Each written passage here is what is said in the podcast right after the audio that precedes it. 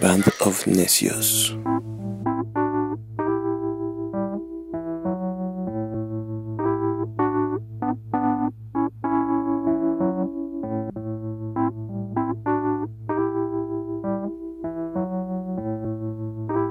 Pues muy buenas noches, buenos días, buenas tardes a, a quien nos escuche y siga reproduciendo este podcast. Eh, quiero agradecer públicamente por, eh, por esperarme. Ten- tuvimos una emergencia dental y entonces ahora hablo un poco como cubano, no sé cómo decirlo, pero aquí estamos. Amigos, buenas noches, buenos días, buenas tardes, ¿cómo están? Buenas noches, papi. Todo bien. Chubas, todo bien. ¿Qué tal su semana? Vientos. Como todas, difícil, llena de esclavitud godines, pero bien. Gracias. Muy bien, pues ya está nuestro podcast arriba. Esperemos que les guste porque también le echamos bastantes ganas y estuvo bastante buena la crítica al disco de, de Metallica. Sí, espero lo hayan disfrutado, porque para cuando salga esto, pues ya, ya podrán disfrutar de ese episodio que estuvo bastante sabrosín, ¿no? O sea, estuvo bueno el chismecito. Y yo sé que algunos traumas que tenía y la semana se me hizo más ligera, muchachos. Por fin pudimos este, sacar esa frustración Esa amargura. Sí, que esa nos causa amargura ese que disco. genera, que genera ese puto disco asqueroso. Ahí está. Bueno, lo mejor es que hubo consenso, ¿no? En realidad hubo consenso. Ya te ahorramos una cita con el, con el psicólogo. Sí. Me ahorraron bastantes años de terapia. Bueno, pues quiero decirles que eh, seguimos teniendo buenas reproducciones. Muchas gracias a todos los que nos escuchan. Saludamos a, la gente que nos escucha en el Estado de México, aquí en, nuestro país, en Jalisco, en Baja California Sur, en Veracruz. Nos escuchan. Eh, también en Estados Unidos nos escuchan bastantes, en 1, 2, 3, 4, 5, 6 estados de Estados Unidos nos escuchan. Eh, les agradecemos. Y también en Chile, a la gente de Chile que nos escucha, un saludo. En Irlanda nos siguen escuchando muchachos. Y Bien, le damos la bienvenida a la gente de la India. Alguien nos está escuchando hasta allá. wow. Saludos a ese enorme y bonito país. Sí, les agradecemos por habernos enviado vacunas. Tenemos a Guatemala. Ahí Tenemos- podrías poner un efecto de bubucelas, ¿no? Así por las. Uno, porque nos escuchan, y dos, por las vacunas. Sí, Brasil, El Pero Salvador. las bubucelas son de África. Ah, sí. Es Sí. Pero igual las pones, ¿no? Exacto. ¿O no? Así es, así es. Pues aquí Sí, escucharemos. es que una- era algo que sonara así como, como de. Como fanfarreas, ¿no? Ajá. Exacto. Pues como les decía, también tenemos gente de eh, Brasil, El Salvador, de Paraguay, Ecuador, de Canadá. Y bueno, la lista sigue. Agradecemos a todos los que nos escuchan. Les enviamos un gran saludo desde la Ciudad de México, desde donde generamos este podcast. Hacemos con harto esmero y harta pasión y harta emoción. Y qué bueno que nos escuchen. Les agradecemos su preferencia, su tiempo. Pues bueno, acá, en esta parte del mundo, como en muchas, seguimos encerrados, muchachos. Así es. Y quiero tomarme unos segundos también para saludar a la única chica que nos ha estado escribiendo. Por favor, escríbanos. Tenemos ganas de saber qué es lo que opinan sobre lo que hacemos. Le agradecemos a Paulina que nos ha estado escuchando desde hace un buen rato y Sí, pues, ¿eh? se ha puesto en contacto con nosotros. Así es que aquí andamos. Muchas gracias y saludos a la hora que nos escuches. Sí, un saludote. Saludos. Siempre nos deja muy buenos eh, comentarios, ¿no? Algo bastante constructivo y bueno, eso nos hace muy felices. Muchas gracias. Listo. Pues después de los anuncios parroquiales, eh, saludos al señor de los camotes. Y al camotero también, ¿no? Es nuestro patrocinador, entonces hay que saludar. Camotes de... em, ¿Qué será? no sé. Bueno, Don, Donchón. bueno, pues eh, esta semana escogimos un año muy importante musicalmente. Aparte con eso estábamos cerrando un siglo, ¿es correcto? Así es. ¿Qué año escogimos, amigos? Exacto. El mismísimo... 1999. Así es. Vamos a Pues no lo ponernos el escogimos, la ruleta nos los dio. Sí, Así es. lo dejamos a la suerte.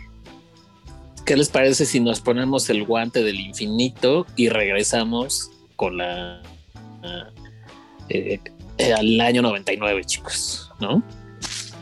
Se puede hacer eso con el guante. Bueno, no importa, no importa. Claro, No Sí, pregunten, las olvídalo. gemas implican que Olvídalo, no. con la gema del tiempo y el las, obviamente todas Ah, las gemas claro, del la infinito. gema del claro, tiempo, claro. claro. Tonta de mí como mi pies. Así es Pero como bueno, el punto era que vamos a hablar de 1999.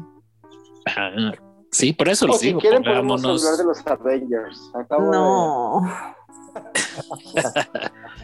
Bueno, Sí. entonces programa de Avengers. Uh, uy, vida. Qué emoción. Uh. Listo, vamos de... por Oye, un pues, café, ¿no? Deberíamos ir, yo creo, por un café, pero hasta Hidalgo, no sé dónde. En lo que acaban. bueno, Acaban de hablar de especial, especial Avengers. Está bien, hombre. Bueno, regresemos a lo nuestro. Año 1999. ¿Qué pasaba, muchachos? ¿Qué se acuerdan de ese año?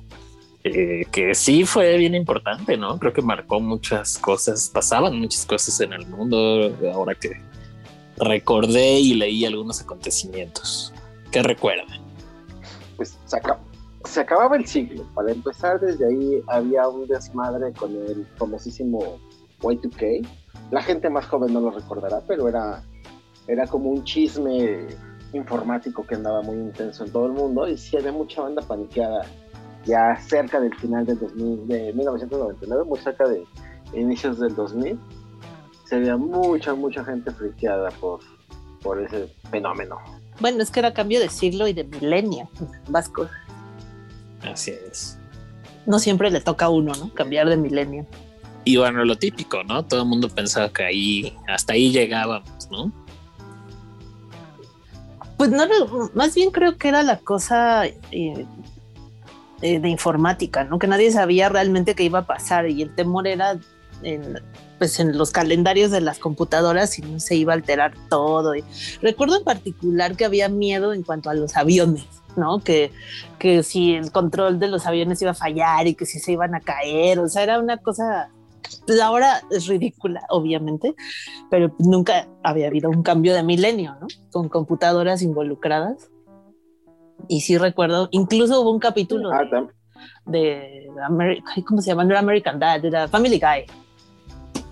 ¿No? De- del, del cambio de milenio que se- hubo un caos y, y y ahí sí, o sea, más bien fue una sátira de todos los miedos que había y ahí sí se cayeron los aviones y un montón de cosas. Creo que sí había mucha, mucha incertidumbre. Sí, sí, sí, lo recuerdo. También eh, en el mundo, en el mundo de las finanzas había mucho miedo de, de que las computadoras se volvieran locas y la Ah, sí. información de los dineros de la gente se perdiera. Sí, se perdieran, Así tenías es. toda la razón. Mucha especulación, ¿no? So- financiera. Bueno, siempre la ha existido, pero creo que ese era un año particular para la especulación financiera. Sí, hablando de finanzas, fue el año en que nació el euro. Que ya se está muriendo, pero ahí No. nació. Sí. Interesante. También fue cuando eh, en este país se armó un circo tototote por la muerte de Paco Stanley, lo recordarán. Fue ese año. Wow. Ah, no Así mames, fue de es. año. Así es. ¿Recuerdan el circo y el básicamente todos los medios atados a esa porquería de noticia cuando pudo haberse resuelto en no más de 10 minutos, pero bueno, finalmente Bueno, para los Pues que. Para los que no, sean mexicanos. Ajá. ah, bueno, eh, para la Eh, gente que recuerde que, que no saben quién es Paco Stanley. sí, bueno, eh, eh, debemos tener público, obviamente que ni conoce a Paco Stanley, que no es del país, y gente que pues es joven, ¿no? Entonces él era un conductor al cual se le asoció con pues con la mafia, ¿no? Y entonces se dice, se rumora que bueno, pues tuvo un problema con ellos y bueno, fueron y, y lo, termi- lo exterminaron al pobre. Y señor. ajustaron cuentas con el pobre señor. No es correcto. Bueno, yo creo que no todos diario mueren afuera de una taquería con N cantidad de balazos, ¿verdad? Pero bueno, eso es lo que se dice. Bueno, Y se salva tu también mejor amigo. Ah, que fue al baño. casualmente. Sí, sí, sí. Pues sí, fue un circo mediático esa, esa cosa. Pero bueno, Uno de tantos, ¿no? uno de que no sabemos con qué objetivo, ¿no, muchachos? Yo a veces pienso como, eh, no sé qué tanto, bueno, obviamente siempre han pasado cosas malas en este país y siempre este tipo de cosas eh, hace desviar la atención de lo que realmente importa. En ese Pues- entonces yo recuerdo que estaba la onda del Fobaproa todavía, ¿no? Toda mu- mucha gente, toda- mucha gente hablaba de esa madre. No sé si ahí, no recuerdo si dejaron de hablar del Fobaproa para hablar de la muerte de Paquito, ¿no? Es probable Entonces, que no sí. Seguramente. Pero bueno. Pero bueno, Afortunadamente también, este podcast no es de política. afortunadamente. ¿no? Y sí, también hubo huelga, empezó la huelga de la UNAM ese año, en abril. ¿Cómo olvidarlo? ¿Cómo cómo olvidar esa huelga? Sí, Duró, es pues duró casi un año. Así Casi un es, año. Terrible. Pero bueno, pasó eso también. Y también empezaba la, la novedosa tecnología de los DVDs. Oh. Ajá. Ya empezó a expulsar seriamente a los VHS, por fin, en ese año. Por fin teníamos algo decente, ¿no? Pe- pequeño, ¿no? Así es. Ah, yo todavía tengo DVDs y me gustan mucho. Sí, pues yo, tengo VHS, güey. todos, ¿no? Nos quedamos con un montón de DVDs. Así VHS. es. El Y de nostálgico DVD. ¿Qué más pasaba en el mundo, muchachos? Pues, pues muchos que les gusta el cine estadounidense consideran ese tal vez el mejor año que ha habido. Hubo un montón de películas icónicas. Ese año salió el proyecto de la bruja de Blair, salió el sexto Oh. sentido, salió El club de Ojos la bien pelea. cerrados, salió el club de la pelea, American Beauty salió ese año. Wow. Buenas Ajá. películas. Ay, Salió el Matrix ese año. Uno de Star Wars. Ajá, también. La de Almodóvar, Todo sobre mi madre, también salió ese año. Sí, buen año eh, para el cine. Sí, Magnolia es de ese año. Wow. Sí, buenas, buenas películas. Austin Powers. Ajá, Ah, son la segunda, divertidas. ¿no? La segunda de Justin Powers. Sí, la- el espía seductor. Ajá. Sí. También Being John South Park. Malkovich es de ese año. South Park es de ese año también. South Park, la película. Ujú. Ah, la película. Recuerdo los Grammys que, que fueron dominados por Madonna y Celine Dion, Celine Dion. ¿no? Celine La Dion. última de Kubrick, Ojos Bien Cerrados también. Ajá. Buena película. Híjole, yo tengo que decir que no, no, no me encanta, eh, ojos bien, más bien la, no le veo tanta fascinación a ojos bien cerrados, pero creo que ese es otro, otro tema, ¿no? Creo, Así que- es. creo que es como toda la mística alrededor de la película, ¿no? No tanto la película. Pues tal vez porque la película Sí. no me parece tan. Ay, no sé. Es que creo que es la menos eh, buena del repertorio, ¿no? Pues no sé, les digo, o sea, es al final cuestión de gustos, ¿no? Pero creo que es porque fue la última. Pues, sí, como dice Cristo, ¿no? Toda la mística que hubo en torno a la filmación, más que el resultado final, ¿no? No sé. La onda de que se murió antes de terminarla. Ajá. Así es que la eso tuvieron que- que... hacer como pues como en como un Frankenstein, ¿no? Como que ya al final ya no caminó también. Bueno, no sé si tienes razón, Sara. Creo que eso lo hizo no tan buena, ¿no? Que, que era un pedazo ahí sin terminar y pues no, no, no fue lo mejor. Mira, mira, cierra con esto, ya. Así es. Pero como- también salió en ese año Stuart Little. Ajá, también. Sí, sí, sí. el Sí, pues hubo un rato. montón, un montón de cine ese año y de directores pues, importantes. Pero qué tal ahorita, ¿eh? que ni estrenos hay, chavos. Ajá. que- sí, sí, sí, que se estrenan en plataformas y bueno, e- es otra cosa. Pues sí, ese era el mundo en 1999. Así es. ¿Y de qué vamos a hablar? A ver, ¿qué, qué, qué escogieron esta noche? Pues de la música de 1999. Venga. Sí, pues hoy va a ser variado, no solo va a ser rock, vamos a hablar de varias corrientes que dominaron el año. Y a mí me tocó hablar del pop y la, la, que la princesa del pop es Britney Spears, ¿no? En ese año. Y, y ella, ella salió de una cosa en televisión que se llamaba el Mickey Mouse Club. Y esto era un programa que salía en la tele y había niños, presentaban sketches, hacían cosas. Y eh, empezó a aparecer en Disney Channel y ahí se hizo popular el programa y de ahí salió ella, salió Cristina Aguilera, salió Justin Timberlake, no sé, otro- otros, otros niños que se hicieron famosos en el pop. Y entonces sale en ese año el primer disco de Britney que se llama Baby One More Time. Y fue, pues fue importante en el pop, fue, aparte de que vendió lo que quiso, estaba en todos lados, era la locura, pero esto pasó porque antes de, ese año, los 90 habían sido de pop más adulto. Un, un año antes había salido el Ray of Light de Madonna, por ejemplo, ¿no? Y también un año antes salió justo esa rola que hemos hablado mucho de Cher, ¿no? Believe.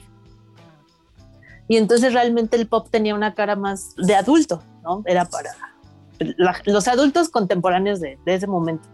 Y entonces Britney vino a darle una, una cara muy joven, muy fresca al, pop. Tenía 17 años cuando salió el disco.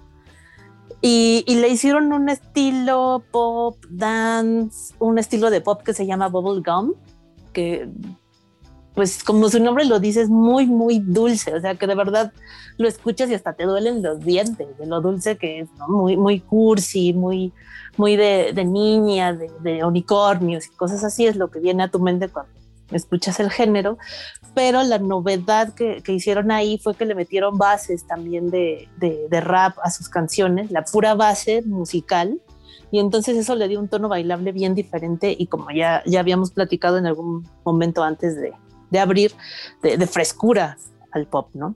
Y entonces el productor de esto fue un, un hombre que se llama Eric Foster White y otro que se llama Max Martin. Y fue el primer disco que produjo Max Martin y luego ya de ahí se fue tendido. Le produjo a los Backstreet Boys, a Avril Lavigne, a Pink, a Usher, a Adele, a Ed Sheeran. Sigue activo, le produce a Ariana Grande, a Celine Dion, a Justin Bieber. O sea, realmente él es el rey Midas del pop y con Britney eh, debutó, digamos, ¿no? En el mainstream. Eh, y este disco vendió hasta la fecha, lleva 30 millones de copias. Y para que se den una idea, justo hablábamos la, vez pasada del de Metallica, el Black Album, y ese lleva 32 millones. Entonces, hasta la última fecha que chequé. Entonces, realmente es, es brutal, ¿no? Y es una comparación muy burda y tal vez hasta insultante, ¿no? Comparar a Britney con Metallica, pero lleva 30 millones, es, es muchísimo, ¿no? A nivel mundial. Eh, el disco tiene 11 tracks, 11 canciones, y en Australia tuvo 5 más como bonus. Eh, y realmente el sencillo, que fue el que escogí para que escucháramos un pedacito nada más, y, y los que no la ubiquen, que no creo que haya alguien en este planeta que no ubique esta canción, pues la, la recuerden. ¿no? Realmente es, es icónica de, de, la época, marcó, marcó el inicio del pop que dominaría los 2000 y, y pues bueno, si la puedes poner, Ponchito, por favor, y ya me comentan amigos si se acuerdan a qué les recuerda, qué estaban haciendo cuando salió esta, este pop y ya seguimos platicando de, de 1999 y Britney.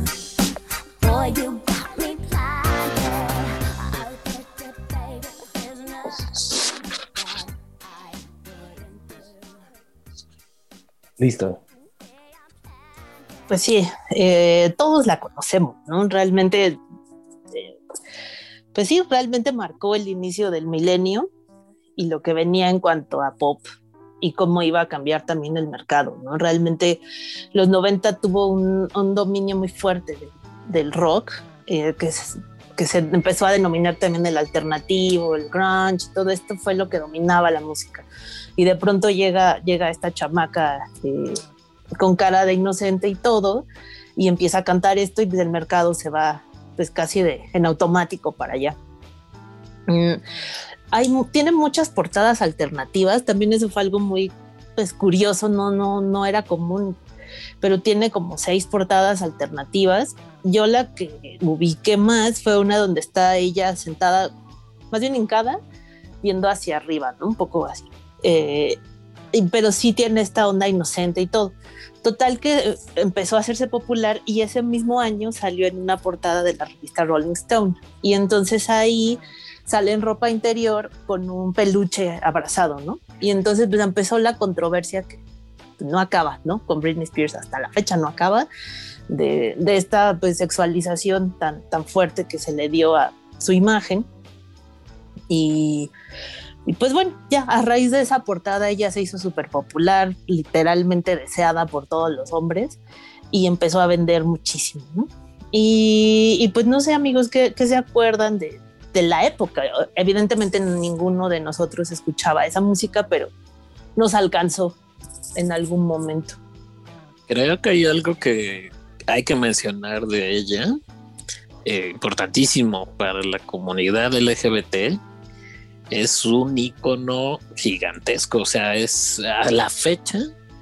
Eh, se hacen memes con la cara de ella. Este, es un fenómeno. O sea, actualmente hay un documental que acaban de estrenar que creo que a los fans no les gustó mucho, que no aporta tanto, pero siempre es noticia esta mujer. O sea, siempre hay algo alrededor de ella. Ahorita creo que la polémica es que el papá este, todavía sigue siendo como su tutor, un tema así muy raro. La verdad es que no estoy tan metido en el rollo de ella, pero sí creo que, que es un icono en la comunidad y pues también en el pop en general. Digo, como dices, este álbum, pues entró con todo, ¿no? Estábamos acostumbrados a Madonna, a Celine Dion, a algunos artistas de rock y ya llega ella y creo que es un boom y además también le da un refresh a la música. Entonces, a mí particularmente este disco, pues eh, ya lo mencionamos fuera del aire, pues está bien con algunas cosas de relleno, pero pues sí, al final sí cambió la forma de, consumir pop para mucha gente, ¿no? Sí, realmente el, el estilo del disco fue el del productor, pues son, lo hemos platicado creo que fuera del aire, creo que, bueno, fuera del aire, bueno, fuera del podcast. Eh, no hemos hablado mucho, pero sí realmente los productores de pop son verdaderas máquinas de producir dinero, ¿no? Y entonces aquí lo que hicieron fue reciclar muchos géneros que ya tenían muchos años que no se usaban y entonces los metieron, los combinan y sacan las rolas de, de este disco. Y sí, tiene muchas cosas, sobre todo las baladas, son relleno, descarado, así super cursi, sin sin nada, nada, ¿no? Que, que escucharles, pero hay los sencillos y algún par por ahí que tienen algo que le puedes escuchar todavía, incluso, ¿no? Pop, como esta, ¿no? Que ya cuántos años tiene, 20? Y, sí es. Y, y pues sigue sonando a pop, ¿no? No suena vieja, creo, realmente, esta canción en particular. Sí, y pues sí, también. Tiene ondita, ¿no? También algo que es bien interesante y que no supimos hasta muchos años después fue que este disco fue, si no el primero, de los primeros que tuvo autotunes para arreglarle la voz a Britney. Y eh, obviamente en su momento pues nadie sabía qué, era el autotunes, ¿no? Fuera de Cher con su canción y todo, pues no había nada más, ¿no? Y ya con los años pues ya nos enteramos que Britney no canta bien, que con trabajos medio ahí puede. Y, y, en su momento, o sea, estuve leyendo artículos de, del momento cuando ella salió y todo, y pues, te la vendían como que tenía la voz de Whitney Houston, ¿no? y entonces Ajá. dije, ay, 20, 20 años después, pues no, no, no, no. Pero también se me hizo curioso, ¿no? Como eh, todo el disco está arreglado de muchas formas. Y, y, nos vendieron a la Britney de un montón de, de maneras. Y sí, como dices, la pobre, pues siguen controversias que ya, ya ni tienen nada que ver con, con lo que hace, ¿no? Con su música. Ahorita que mencionas eso, hay un episodio en su carrera que fue bochornoso, que cuando intentó hacer uno de sus tantos regresos, siempre ha querido como regresar. Ese es como su, pues su tope de carrera, ¿no? Porque ahí se fue al cielo y ya después pues fueron como desafortunados sus regresos. Pero hubo uno en donde hizo una residencia en Las Vegas, en alguno de los hoteles de ahí, y en entonces, pues eh, se presentó con sobrepeso eh, y cantaba en vivo, entre comillas, y pues sí, todo el mundo decía que cantaba espantoso, que se veía gordísima, y entonces eso fue un escándalo para ella, y creo que eso la llevó a una depresión enorme, y ya de ahí viene este tema de que se, eh, se rapa y ah, todo un. No, la rapada fue antes, ¿eh? Sí, ah, ok, bueno, eh, pero el tema bochornoso fue cuando intentó regresar y sí, o sea, sus pasos eran como de Paquita la del barrio, así como de un lado sí. al otro.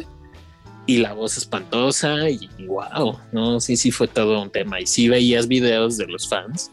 Decían, bueno, o sea, esta mujer está cobrando una millonada para que nos vea la cara de esta forma, ¿no? Que aún así sí. hay fans que no les importa, ¿eh? O sea, pueden, este, pueden soportar esto, este, este robo al despoblado y entonces pueden este, tolerar este tipo de cosas, ¿no? Pero bueno, eh, creo que también la, el peso de este disco es justo eso, que, que hizo el pop. Eh, o sea, el pop manipula al público, ¿no? A diferencia de muchos otros géneros, que es el público el que determina de esto lo voy a consumir y esto no. El pop es al revés, el pop te hace consumir lo que sea que le dé la gana que consuman. ¿No? Y entonces creo que ella es, pues por desgracia, el símbolo de eso, ¿no? De, de consumir lo que te dicen que consumas. Y el pop es muy, pues vive de eso, al final de cuentas. Y pues ya aquí está este disco como testimonio de, de una artista que, sigue dando batalla o tratando de dar batalla con su pop. Así es. Tan ha marcado a tantos eh, artistas o géneros o personas que hasta gente de- en el heavy metal o en el black metal y así le han hecho covers. Es impresionante. Hasta Travis hizo un cover. Travis tiene un cover muy Ajá, muy famoso. De hecho, cuando Ajá. empezaba esto de las descargas, era de las canciones que te encontraba siempre. Los Torments. Ajá. Ese cover. Sí, ese cover, cierto. Justo. Sí, es que, sí, sí, sí. Sí tuvo una racha como de unos cinco años donde ella era, era la cara del pop. Entonces sí le Así fue muy es. bien. Sí, sí. Y pues, insisto, este es el, inicio de todo eso. No para que lo escuchen porque de verdad no, no se van a divertir, pero esta canción está marcando el inicio del milenio. E incluso si, si vieron la película, esta multipremiada de Boyhood del 2014, que sigue la vida de un chavito durante todo su, su desarrollo. Eh, justo cuando está en esta época, en principios de los 2000, el marcador es esta canción. El soundtrack cae ahí e inmediatamente te das cuenta dónde está el tiempo. ¿no? Y eso, pues, híjole, pues no, no, no, no es tan fácil, ¿no? Que ubiques tanto una canción en tiempo, ¿no? en línea del tiempo. Así Pero es. pues Britney lo hizo, amigos. Así es. Nuestros otros muy callados compañeros que, que quieren aportar, que yo sé que no mucho también, pero que recuerdan. ¿Qué estaban haciendo en el 99, amigos, cuando Britney sonaba por la vida? Ah, yo escucho a esta morra y aparte de que en algún momento, por culpa de la promoción y los videos de MTV era mi crush, nada, no hacía mucho, realmente patinaba, iba a la escuela todavía, era joven y feliz. Tal vez bello, ¿no? Pero todo lo demás. Pero joven. joven Y sí, era el crush de todo el mundo, ¿no? Sí, yo sí tenía un crush. No en este disco, fue que- creo que hasta el, no sé, Yo creo que fue el siguiente. tercer disco, donde ya su imagen era totalmente sexualizada. Aquí todavía era como una niña. Eh, no sé si fue 2001, 2000, su siguiente disco, pero en el siguiente disco sí, Sí. Era, era mi crush. Yo creo que fue también cuando salía en el comercial de Pepsi, ¿no? No recuerdo porque no soy como, no recuerdo comerciales, tengo pésima memoria para comerciales. No igual, pero yo, yo sí la recuerdo a ella porque recuerdo que había un espectacular gigantesco, así de esos de edificio completo, cu- cuando salía de la escuela y pasaba por ahí. Lo recuerdo perfecto, así ella, perfecta, abdomen marcado, anunciando Pepsi. ¿no? Era el, el gran anuncio de Pepsi, ¿no? En ese tiempo, porque, pues sí, Britney era la que puso a Pepsi otra vez ahí. Aparte, la explotaron hasta que quisieron, ¿no? Pues sí, por eso se rapó. Pobrecita. Ay, no. Pero eso era cayó en depresión y la- en la locura, ¿no? Yo creo que pues eres la chica más eh, ardiente del momento y wow, pues ¿cómo manejas todo eso? Sí, a los 19 años, no inventen. Exacto. Decíamos. Pues sí, al, al parecer hay mucho en el pop, de Así principios es. del milenio. Yo creo que ella sí es un, un antes y después en el pop. Sí, ¿Por qué creen que, sí, sí, sí. ¿por qué creen que le hayan hecho covers otras, este, pues bandas Bandas de rock. Tal? Pues justo por eso, porque llegó a ser, como dice Omar, el crush de muchos chicos y, y pues como dice Sara, ¿quién no conocía a Britney Spears o quién no conoce a Britney Spears? Por ahí Cristóbal. Hasta, hasta nuestro ex compañero este, ya anciano decía Britney Spears. O sea, él sabía quién era Britney Spears. Sí, por ahí Cristóbal nos, nos proponía una rola, ¿no? Un cover. Sí, ¿De quién era el este, cover? De una banda finlandesa llamada Children of Bodom, que hace un cover de, de Oops, I Did It Again en versión, pues, metal, no digamos que Black ni Deadly Speed, solamente metal. Y yo creo que estos güeyes lo hic- lo hicieron porque pues, eran muy mamones eran muy felices en el momento en el que lo hicieron, ¿no? Entonces pues, se les hizo buen pedo hacerlo, no creo que, que vaya más allá o así, ¿no? Sencillo sacarlo, hacer una versión con un riff ahí medio pesadillo Y pues no sé si quieras ponerla eh, o- o qué, ¿no? Ok. Eh, O sea, ¿quieres decir que estaban bajo el influjo de algún estupefaciente para hacerlo? No, La- no, no, no, eh, para nada. ¿no? Esos güeyes no, no se drogaban. Y este, solamente estaban en un momento en su carrera en el que les iba todo bien, ¿no? Donde quiera que se presentaban, pues atascaban, digo, se presentaban en bares pequeños, pero pues atascaban. Era una banda prometedora. De hecho, les voy a hablar de esa banda más adelante. Este, pero casualmente dio como la, la onda de que Sara hablara de Britney y, y yo hablara de Children of Ujú. Bodom. Y pues, o sea, o como que se los propuse como coincidencia, ¿no? El cover. Entonces. Sí, entonces no sé si quieran escucharlo, pero pues. Y ahorita hablamos rápido a ver qué les parece la versión. Ok. Sí. Pues igual los primeros, eh, el principio, ¿no? Que es tan recordable. A Tan representativo. Ajá. deme dos segundos para. Yo creo que ella es de esos fenómenos que se dan poco, ¿eh, muchachos? O sea, insisto, para la comunidad, pues, este es un icono, es un símbolo. O sea, no cualquier artista tiene. Ay, no sé, Vic. También de- agarraron a Gloria Trevi de icono. ¿eh? Eso, Ah, no, eso sí, sí, no lo, no lo voy a que- entender nunca. Bueno, en México. Pero Sí, esta bueno. es a nivel mundial. Ah, bueno, ok. Está bien, pues. Sí, ¿no? Sí, no, bueno, sabemos que de repente sí escogen en nuestro muy querido país a gente pues que son, bueno, sabemos los Ya, pues. antecedentes de la señora. Ya, pues, no, no, no, ni vayas a entrar en tema, eh, por favor. Sí, no, no, no. No, no es tema de por este ejemplo, yo, yo, yo pienso que, que en el caso de, de- de- de que agarraran algo tan, tan representativo en Europa, bueno, esta banda finlandesa, es porque, pues hasta cierto punto hay como cierto respeto a, a- a tales bandas, ¿no? Por ejemplo, eh, en, en Europa respetan muchísimo a ABBA, ¿no? Cosa que no sucede aquí en México, ¿no? Dices ABBA y todo el mundo se caga de la risa, pero ya son considerados unos de los músicos más importantes y más influyentes a nivel cualquier género, ¿no? Desde el pop, pasando por el metal y el, el black, y, y los reconocen, ¿no? Y no les da pena decir. Yo creo que tiene que ver con eso, eh, no sé, no sé la onda de agarrar personajes de otro planeta como Gloria Trevi para la comunidad eh, LGBT, entonces, este, no sé, no, no entiendo tampoco eso. Pero, este, creo que Poncho ya tiene la rola. Entonces, Sí, a ver, vamos a escucharla a ver qué opinan. Eh, Esa señora no es tema de este podcast. Exactamente. Por favor.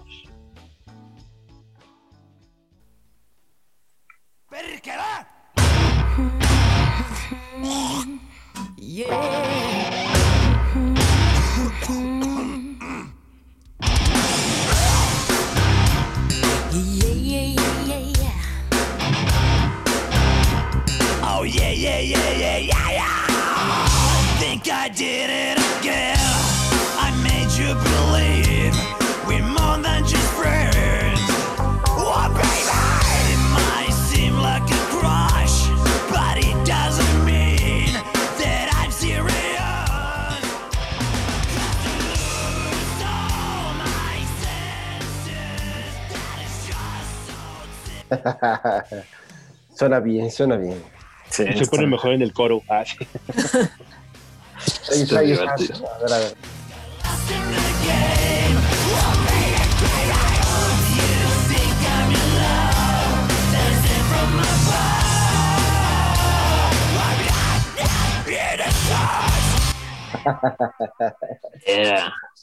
Está bueno, está bueno. Ay, justo iba a empezar una parte que quería ver si lo hacía, porque no sé si se acuerdan que en ese momento Britney como que habla y le dice al chavo de, ay, así, gracias por el regalo, ¿qué es esto? ¿No? Y él le dice, así es mi corazón. Y ella así de, ah, no debiste. ah".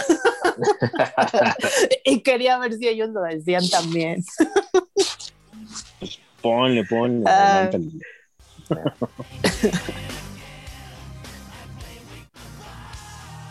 Ay, por ahí debe ser. Ay.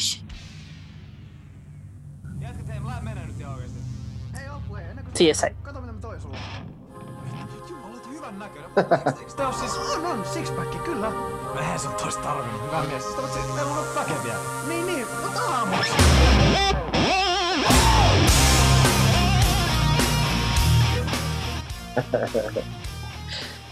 Les quedó chido. En- entre inglés y finlandés, pero ahí se entendió algo. Ajá, imaginamos que dice eso, ¿no? Trae, trae buen riff, ¿eh? Aparte. Sí. Y aparte ese doble bombo. Ajá. Eh, sí, sí le Aparte- pensaron para hacerla. Es que esa rola tiene buena letra, ¿eh? Además, como que es una expresión que yo de repente uso, ¿no? Así me pasa alguna estupidez y oops, I did it again. Sí, yo también, ¿eh? La neta sí la uso mucho. Pues yo recuerdo Sí. cuando salió el disco usábamos eso, esa frase para todo, ¿no? Estás Sí. subiendo y oops, I did it again. Sí. Te ibas de borracho y te llevas todo con oops, I did it again. Sí, lo usábamos para todo, si no me recuerdo. Sí, es parte de la correcto. cultura pop, Sí, sí, sí. Una frase ni hablar. eh, muy, muy utilizada. Pues ya, amigos, porque esto se está convirtiendo en el especial de Britney, ¿no? No era así. Híjole, Todavía no. Todavía no hemos caído tan bajo que digas, no. entonces- No. Eh, Vientos. Está bueno. Amiguín, ¿qué nos tienes tú esta, esta, no, este día de 1999? Pues yo vengo con el gran David Bowie. Y pues está, no va a ser tan larga mi intervención porque en realidad este disco que salió en 99 que se llama Hours, eh, em, no fue tan famoso, chicos. De hecho, creo que es de los menos afortunados y de los menos recordados por los fans. Y a mí me gusta muchísimo. Me tocó el desarrollo y el crecimiento de este disco porque lo vi salir en la tienda que trabajábamos. No sé si recordarán que también nuestros compañeros de arte se echaron ahí la portada. O sea, tenía como esas cosas para mí, pues me hacen tener recuerdos bonitos de, cuando éramos felices y trabajábamos en ese lugar. Y este disco a mí sí me gusta mucho, por eso creo que le tengo cierto aprecio y cariño. A mí sí me gusta mucho de principio a fin.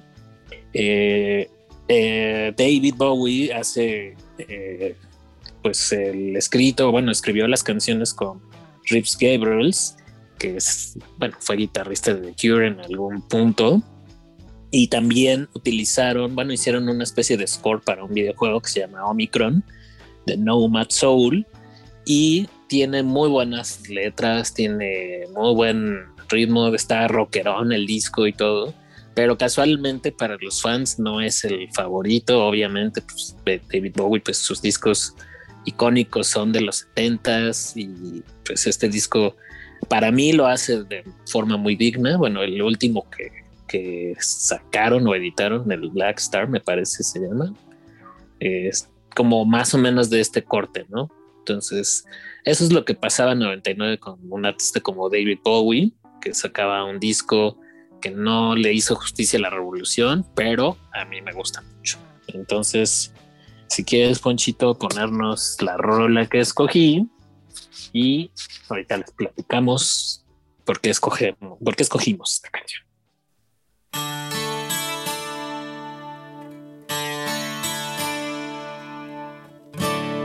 my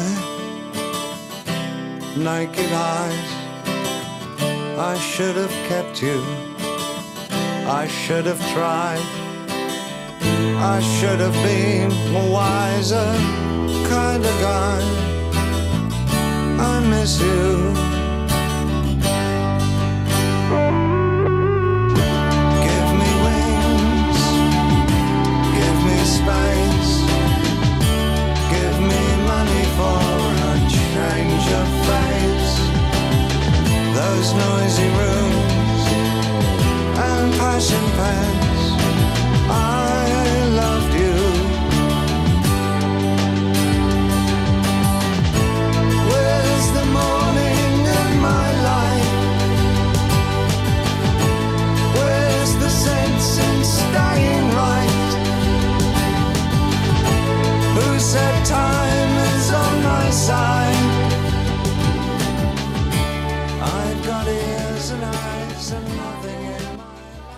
Pues ahí está.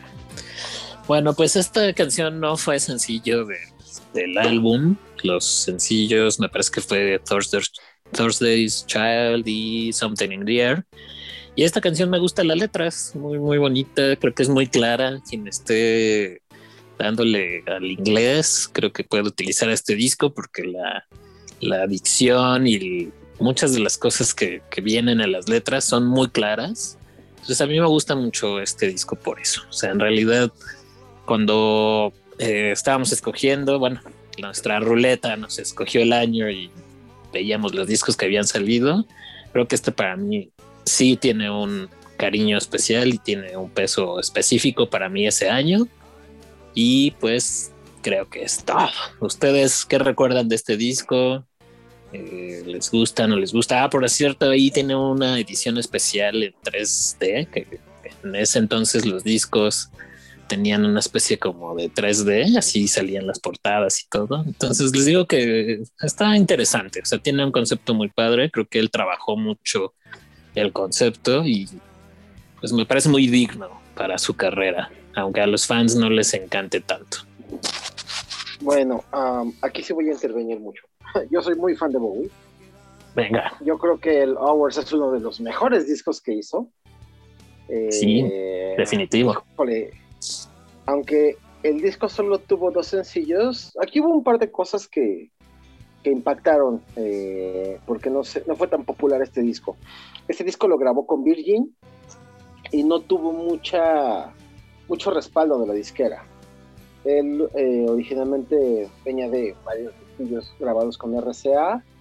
Este lo saca con Virgin y Virgin no le da eh, el, el respaldo suficiente a este disco, solamente promueven dos sencillos, que son así dos joyas de canción.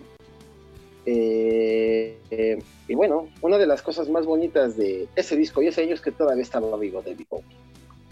Ah, Así yo Era es. mucho más feliz por el simple hecho de saber que él estaba en este mundo todavía. Entonces, este es un discazo de principio a fin. Esta canción, Survive, híjole, es un pinche rolón bien, bien, bien bonito, como casi todo el disco. Y, y híjole, sí, a mí también me recuerda mucho eh, este disco, la etapa en la que trabajábamos en, la tienda de discos. Me, no sé, me, recuerda mucho esa época. El, arte que estaba ahí en la tienda también estaba como, como muy presente en mi mente. La portada del disco, bueno, todo el arte del disco está bien chido. Y yo creo que sí es de los discos más, eh, más dejados a un lado por, no tanto por los fans, sino más bien por, eh, por la, los medios, por la disquera, por, eh, por la gente que no es fan, más bien. Como que no impactó tanto en el público, porque, insisto, no tuvo un respaldo mediático, pero yo creo que de este disco, los, eh, los 10 tracks que venían originalmente, no la edición con bonus tracks, sino los 10 tracks que se grabaron por el disco, todos tranquilamente podrían ser sencillos. Está. Así es. Sí, a mí te digo, insisto, la parte de, las letras me gusta muchísimo, la producción del disco, las guitarras, todo está en su lugar. Me parece que es un disco que no, no se le ha hecho justicia. Dénselo completo, tiene, insisto, una parte, tiene un ritmo y tiene como una estructura muy, muy bonita de principio a fin, ¿no? Empieza con sí los sencillos de- del álbum, pero creo que va, va atrapándote bastante el, el disco. Los demás necios que, que recuerdan de este disco, bueno, supongo que sí lo tienen que tener presente porque pues allí estábamos trabajando cuando salió.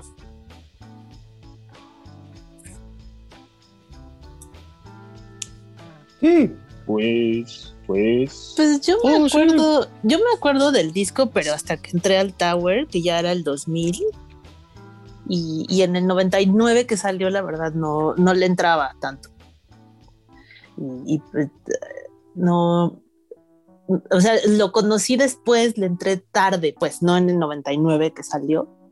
Y sí me gusta, no, no, no, no es así de, lo amo, pero me gusta, me gusta mucho. Ok, pero sí, Sí. dénselo a los que nos escuchan. Te escuchamos, Cristóbal. A ver.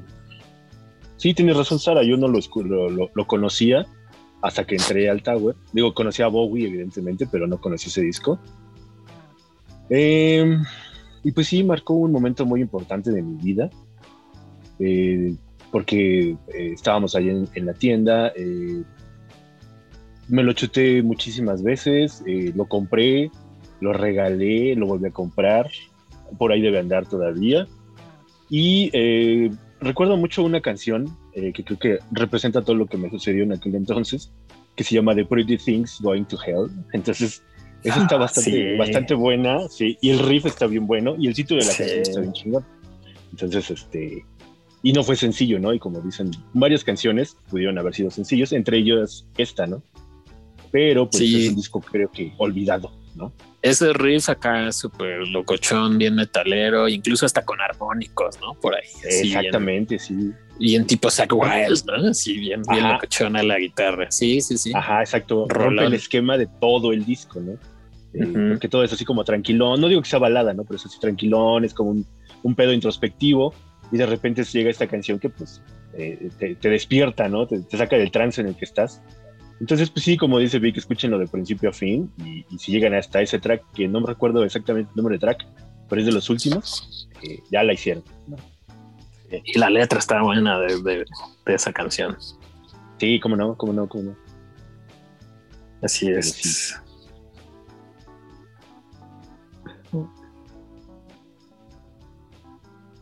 Es la número 7, Cristo, del disco. Es el track 7. Pero es ya de las Sí, últimas, para- ¿no? Son, Así son es. 10. Sí, son 10. Ujú. Ahí está, muchachos. Pues, como dice Omar, creo que algo que era esperanzador en ese año era que David Bowie seguía vivo, estaba entre nosotros y seguía haciendo música. Creo que eso era bastante bonito, ¿no? ¿Creen? Era bonito, pero como dice uno de sus sencillos, había algo en el aire que nos decía que iba a llegar al final. Así es. Sobre Something todo- in the air. En su último disco, ¿no? Ahí es Así donde es. como que empieza a dejarnos su testamento o algo así, ¿no? Sí, una de las canciones habla como si ya él ya no estuviera, aunque estaba grabándolo, pero habla de forma muy extraña, ¿no? Yo creo que ya es como diciendo, bueno, pronto, pronto ya no estaré, así que prepárense.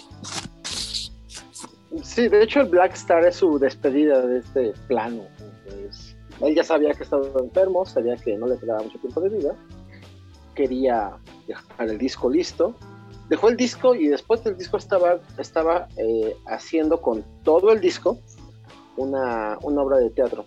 Y eso no le dio tiempo de terminarlo. El disco no había salido al mercado, salió hasta que murió eh, estaba ya como planeado todo, ¿no? O sea, no sabía exactamente cuándo iba a morir, pero pues junto con su doctor calculaba fechas y lo que ya no le dio tiempo de terminar fue la obra de teatro que estaba armando en función de, del disco, de las canciones del disco. Y sí, todas fueron compuestas y grabadas pensando en su despedida de, de este plano astral. Así es, tristísimo. Un momento triste para la música. Pero qué Pero forma sí. de, de despedirte, ¿no? Y de ser un artista como, como Bowie. Así es. Pues muy bien, muchachos. Pues esa es mi, mi parte del año 99 que quería compartirles. ¿A quién, ¿A quién tenemos ahora?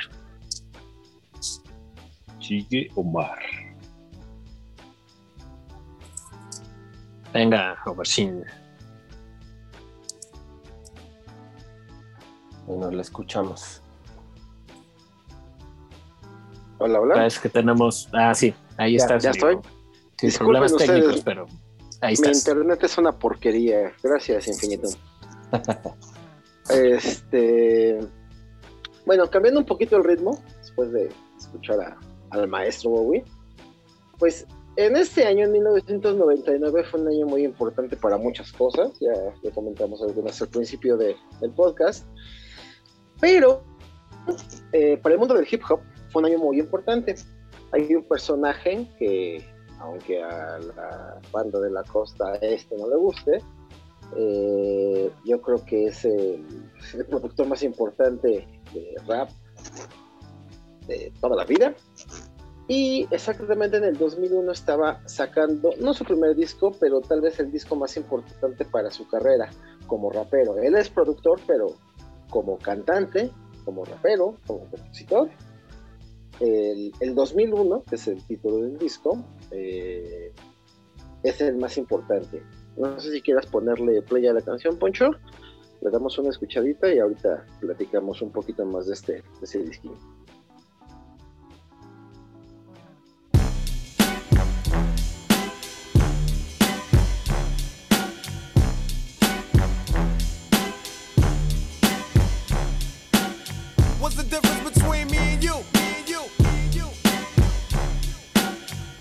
Difference between me and you? Me and you. Back when Q was rolling with Lorenzo in a Benzo, I was banging with a gang of instrumentals. Got the pens and pencils, got down to business. But sometimes the business end of this shit can turn your friends against you. But you was a real nigga, I could sense it in you. I still remember the window of the car that you went through. That's fucked up, but I'll never forget the shit we've been through. And I'ma do whatever it takes to convince you. Cause you my nigga, Doc, and easy, I'm still with you.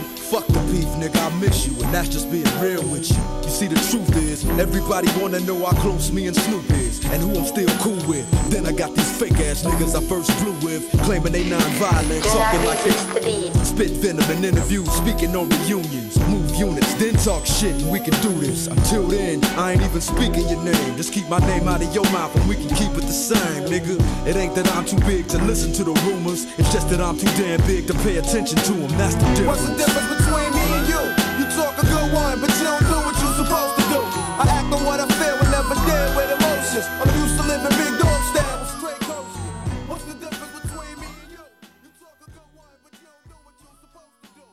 Listo. Híjole, pues el señor productor cortó la canción antes de que empezara lo chido, pero bueno. El disco es un disco, como digo, muy importante para, para, para el mundo del rap. Con este disco, Dr. Dre deja a un lado ya la composición, se dedica totalmente a la producción. Y este disco era un poquito como la introducción a esa parte donde ella se va a dedicar más a la producción que a, que a él, el rapear y el componer. Eh, en esta canción en particular, a mí me gusta mucho, eh, habla de, de todo su, como todo su crew, toda la gente con la que, con la que él había trabajado. Y aquí en esta cancioncita, más un poco más adelante, colaboran Eminem, que era como, como de los nuevos de la familia, y también colabora Exhibit. Exhibit es un tipo bastante divertido, me gusta mucho cómo rapea. Y bueno, pues eh, para ese entonces yo ya era bastante, bastante aficionado al hip hop, pero cuando escuché este disco, híjole, el rollo gangsta fue cuando más me, me clavé, me atrajo, y a partir de, de- del 2001, de- del disco 2001, empecé a buscar como más referencias, de hecho, yo para ese entonces había escuchado un par de canciones de NWA, pero no estaba tan, tan enterado de toda la historia. A partir de este ya me, superclavé con Dr. Dre, con toda la, gente de NWA, eh, Ice Cube y todo, todo el movimiento de la costa oeste. Y bueno, pues no sé ustedes amigos que si conocían el disco, supongo que sí, o qué, recuerdos les trae, si en aquella época lo escucharon o, o qué onda, a ver, cuéntenme.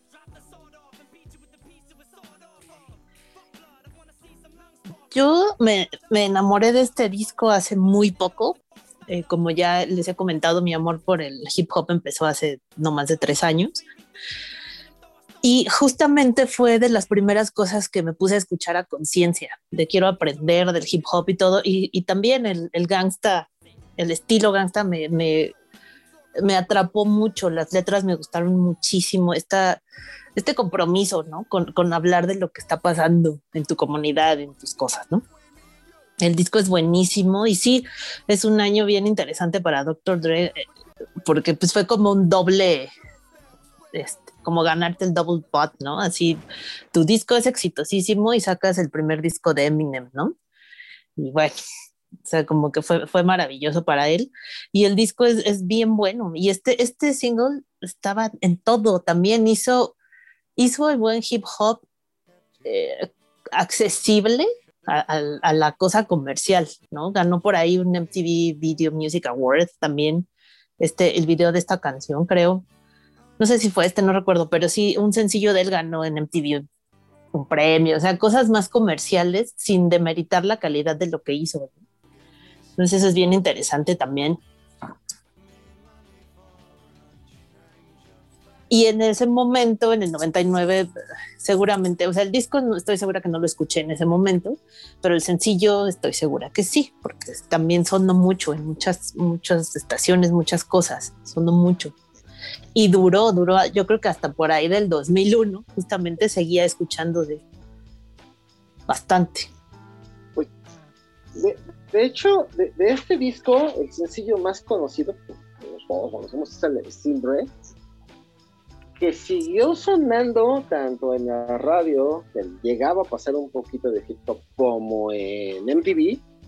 eh, yo creo que hasta 2005, 2006, o sea, la canción que era el sencillo original se convirtió en un clásico del hip hop. Eh, obviamente tiene una colaboración con Snoop Dogg, que es otro de, la- de las gentes que él produjo durante el inicio de su carrera.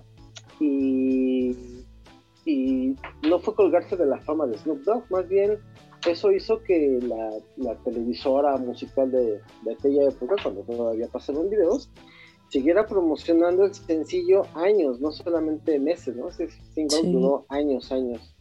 No se podían hacer muchas canciones sencillo porque obviamente pues era de estos bonitos discos que traían el 40 la Advisory. Entonces era Sí. muy difícil hacer muchos, muchos singles o mucha promoción del disco. El disco tiene 23 canciones. Bueno, tiene 22 y un high track. Este, son, son 23 canciones. Es así, larguísimo. Es largo. Eh, sí, entonces como que hacer muchos singles era muy difícil aparte. El único que se aventaron a promocionar mucho fue el de Steel Drake, que al día de hoy sigue sonando bien vigente, a pesar de que tiene pues ya casi Mm, como 21 años más o menos. 21 años. Ujú. Sí. No, pero sí es así, un discazo. Eh, revolucionó muchas cosas. Desde, desde la forma de ver el rap, porque la- antes de esto todavía era visto como algo muy, muy negativo de manera social. Este, y bueno, esto fue eh, el trampolín para muchos. En este disco colaboran más de 20 personas. O sea, colabora Nate Dogg, todavía estaba vivo, Snoop Dogg, Eminem, obviamente, que era el, el chico nuevo. El recién llegado, ajá. Exacto. Colabora Exhibit, Hitman, eh, colabora Mary J. Beigel, eh, eh, Nocturnal, Corrupt, o sea, colabora un chingo de banda. Y para muchos es trampolín, otros nada más pasaron a, a saludar. Ah, hay una canción, eh, Sama Leñiga, donde canta con, bueno, colabora MC Ren, que él es del crew original de NWA, o sea, tiene así como mucha, mucha banda pasando por aquí. Ah, es un discazo. Sí, bueno, y, De hecho, y lo volví a escuchar y. oh, oh. Sí, aparte de la. Pues, no sé si Doctor Dre tiene al- algo, o sea, así como que sea obsesivo, eh, compulsivo, pero tal vez, ¿no? Y, y lo manifiesta en el trabajo que hace, ¿no? Su producción, porque se tardó muchísimo haciendo esto. Y, pues él no, no saca nada con lo que no esté satisfecho. Así al 100%. Entonces sí se nota su chambota. Pues fue- ¿Cuánto duró grabando esto? Como dos años, ¿no? O tres, grabando este disco. Sí, se aventó dos años. eh, grabándolo se aventó como tres semanas, más bien la producción, hasta que todas las mezclas quedaron como él quería y sonaba como él quería. Sí, se aventó casi dos años. Dos años Sí, fue chorro. Las grabaciones fue así dos semanas con todos los cuates en el estudio grabando las voces, las letras, eh, pero la producción fue donde se colgó casi dos años. Sí, de hecho, el último en grabar voces fue Eminem, precisamente. Pues sí, porque él llegó ese año, de hecho, ¿no? La- Él llegó desde el Oh. eh, O un año antes. 98, pero también se aventó un ratito haciendo la producción porque, eh, pues obviamente, él sí es un perfeccionista. Hasta que no le, le gusta cómo suena todo, o sea, no le gusta meter canciones de relleno como, como Como ciertos poperos. o grupos de metal Ah, sí, también. ah, de veras, sí. Yo pensando en Britney todavía. No, bueno, estaba hablando de Metallica, pero sí, no, no le gusta meter como paja. Este güey es todo, todo, todo debe de sonar como para Digno. concursar por premios, exacto. Sí, no, pues que sí, son. Bueno, Dr. Dre tiene un repertorio de discos propios, digamos, mu- muy breve, pero son buenísimos. Y este es una joya. Sí, sí, sí. Yo creo que Sin Broncas es lo mejor que ha hecho en su carrera. Con todo y que él también pues estuvo con el. ¿no? Ah, Pero sí, sí. sí, sí, sí. Esta es la cúspide como, como rapero. Ya como productor es otra historia. Sí. Híjole, como productor está más difícil, ¿no? Decidir, creo. Pues es que Sí, se pone, se pone complicadísimo. Él, él hizo a Eminem, él hizo a Snoop Dogg, él hizo A 50 Cent. a 50 Cent. Él eh, no lo hizo, pero sí le, en la última etapa de su carrera tuvo a Tupac, trabajó con él. Este, bueno, él, eh, eh, gracias a- al trabajo que él hizo como productor en, en WA, eh, Ice Cube es lo que es ahora, el mismo ECP, o sea, Sí, pues, pues toda esa banda. Bueno, yo creo que ahí sí le doy crédito a todos, ¿no? Todos juntos eran como un paquete bien especial y único en la vida. Sí, sí, pero por ejemplo, la producción de NWA, todo es de él. Las letras eran Sí. de Ice Cube, el flow era de ECE y MC Ren, eh, Y el- de Dick Viela, pero el productor de todo era Dre. Sí, o sea, Sí, sí. su trabajo Sí, sí, no como rapero, sino como productor estuvo muy cabrón. Y bueno, pues. Sí, porque también grababan con cassette, ¿no? Ajá. sí, todavía. Mezclaba con cassettes y cosas así. estaba- estaba Sí, está bien muy cabrón. Ajá.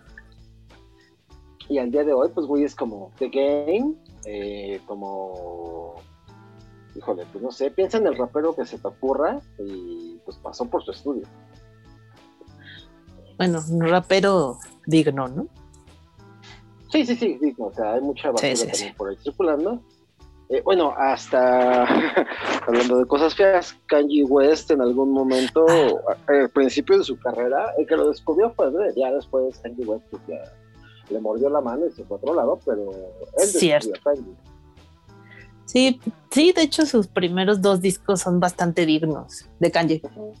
Ya después se volvió loco y bueno, la historia Y es otra, bueno. pero- Y como, bueno, sí, ya. Iba a empezar a despotricar contra Kanji. Pero no. Tampoco se trata Dejémoslo, de en- dejémoslo en que se volvió loco, ¿no? eso. Sí, Porque tampoco sí es se volvió el loco el pobre. Ay, tema de otro programa, de otra sesión.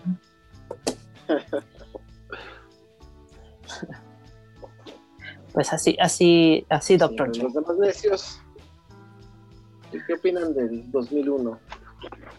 Pues discaso, pero sí, también me declaro culpable, amigo. No, este, no le entré a este tema hasta muchos años después.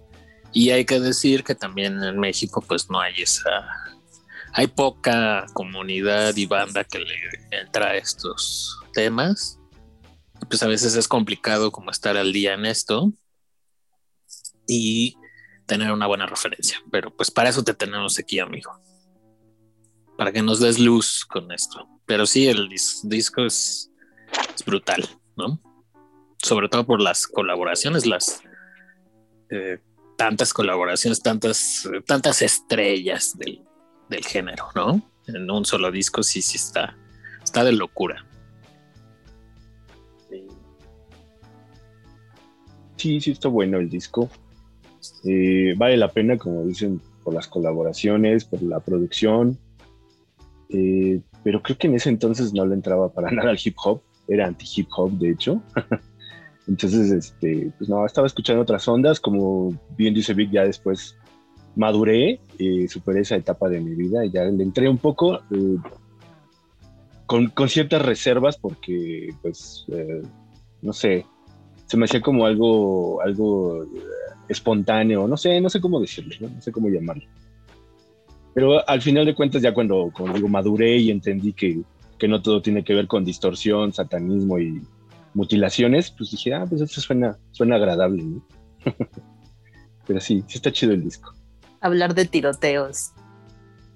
Ajá, No, y como dice Omar, o sea, la calidad de, de la producción es brutal. O sea, sí, el disco, sí, como dices, se escucha obsesivamente bien, ¿no? O sea, es, es- no le encuentras como que el detalle.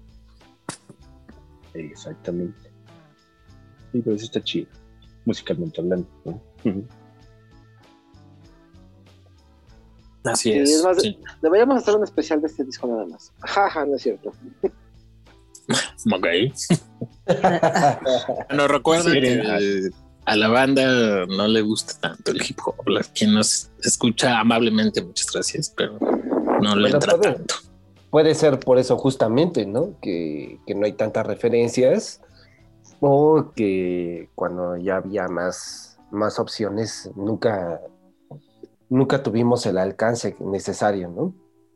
Sí, es que en sí yo conozco este género y, y le entro un poco, justo es por la tienda en la que trabajábamos y por personas como Omar que ya tenían un conocimiento que pues obviamente te servía a ti muchísimo, ¿no? Porque pues yo era un safio en este tema.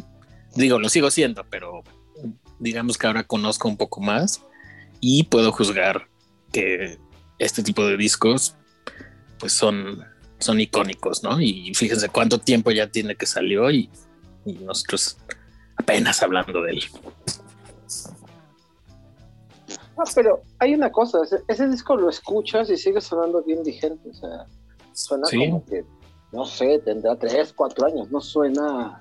Si escuchas Sí. tú, por ejemplo, un disco de... No suena vintage, nada. Vamos a pensar, Arrested, ajá, hay, hay cosas, eh, no sé, Arrested Development o alguno de los raperos de la, de la costa este, que lo escuchas ahora, se grabaron en los noventas, y sí suena como, ah, mira ese rap viejito.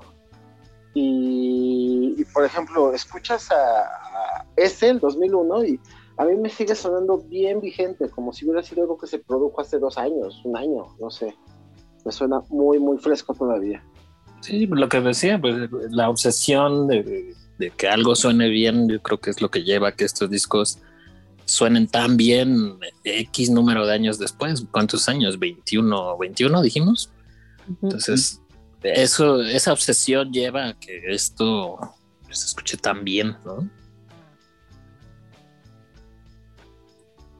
Pero sí, muchachos, muy, muy buena lección, señor Omar. Perfecto. Pues entonces ya tenemos varias referencias que escuchar. Por si alguien no habría escuchado el disco de, de Britney. Y aparte este disco de, de Dr. Dre, a David Bowie. Y bueno, Cristo, ¿qué nos dices? Pues que basta de cosas suaves, ¿no? A ver, Este, Estamos muy suavecitos. sí andan muy, muy blanditos. Y ya- yo creo que debe ser porque todavía estamos en febrero. Eso baja los poderes de todo el mundo. puede ser. Este, pero bueno, eh, yo les voy a hablar de una banda finlandesa.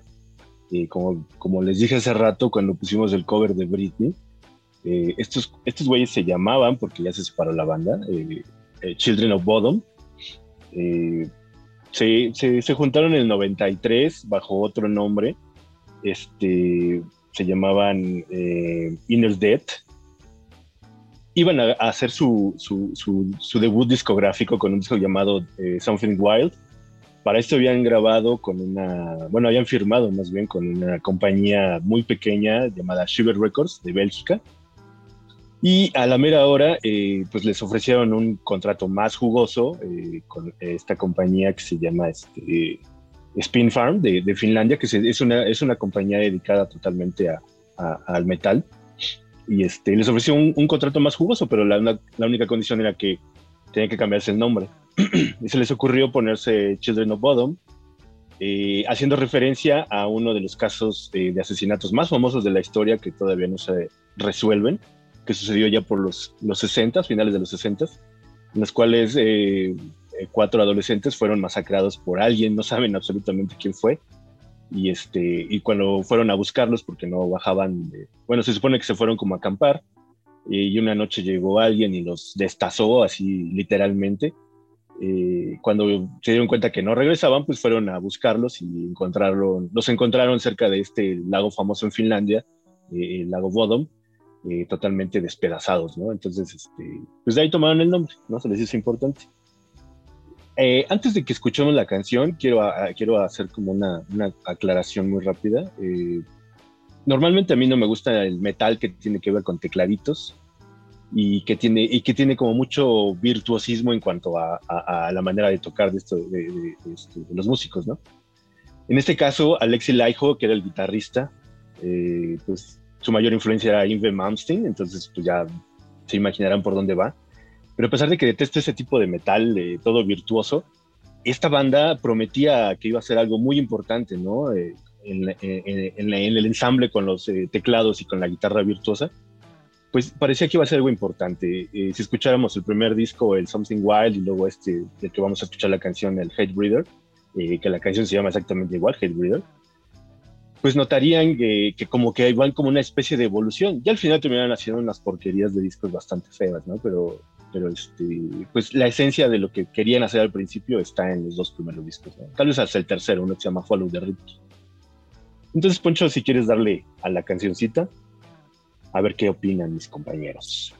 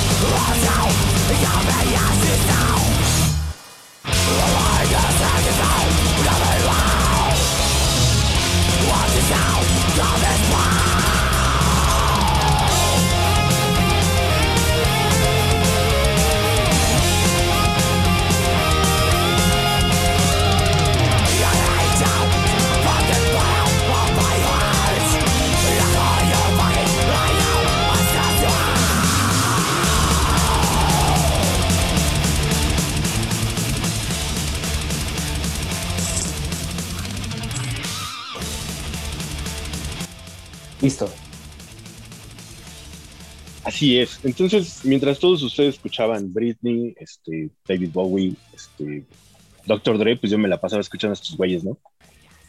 Eh, esta onda con Alexi Laiho, eh, creo que me, me- me- empezó como a gustar cómo tocaba, porque yo vi a una banda llamada Impel Nazaren también de, de Finlandia, que es black metal de lo más atascado que puedan escuchar.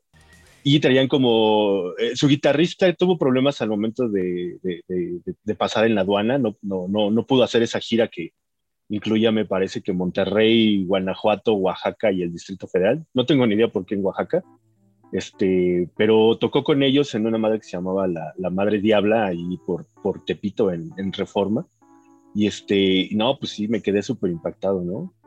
Además, eh, esta tienda donde trabajábamos, y yo todavía no trabajaba en esta tienda, eh, eh, organizó una firma de autógrafos con esta banda, con Imperial Nazaren, y pues todo el mundo decía, ¿quién es ese morrillo? ¿No? Tenía como que unos 17, 18 años tal vez. Y, todo el mundo decía, pues es que es el guitarrista de Children of Bodom, ¿no? Nadie conocía Children of Bodom. Y ya cuando empezamos a escucharlos, todo el mundo nos fuimos de nalgas, literalmente, con la manera de tocar este güey. Y viéndolo con Imperial Nazaren, pues también me impactó bastante, ¿no? Este, ¿Cómo lo oyeron, muchachos? ¿Qué opinan? Bien, está buena la. Bueno, el disco es muy bueno, pero algo que me pone triste es que no te guste Ingui Malmsteen. Ponte de pie, por favor, cada que lo menciones. No, lo siento, no. Esas ondas Ah, de en guitarra, no, así, no es lo mío. Sé que nada es tu género. Sí, lo sé. Sí, no.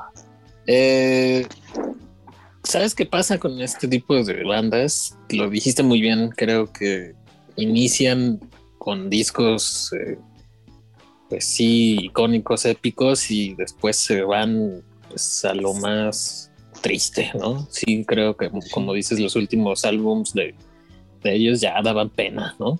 Pero bueno, hay Sí, la este trabajo que, que está buenísimo, ¿no? En medida de Black Albums, ¿cuántos le das a los últimos de ellos? ¿Cuántos Black Albums le das? Híjole, De Híjole. pena. muchos. Del 1 al En medidas- 5.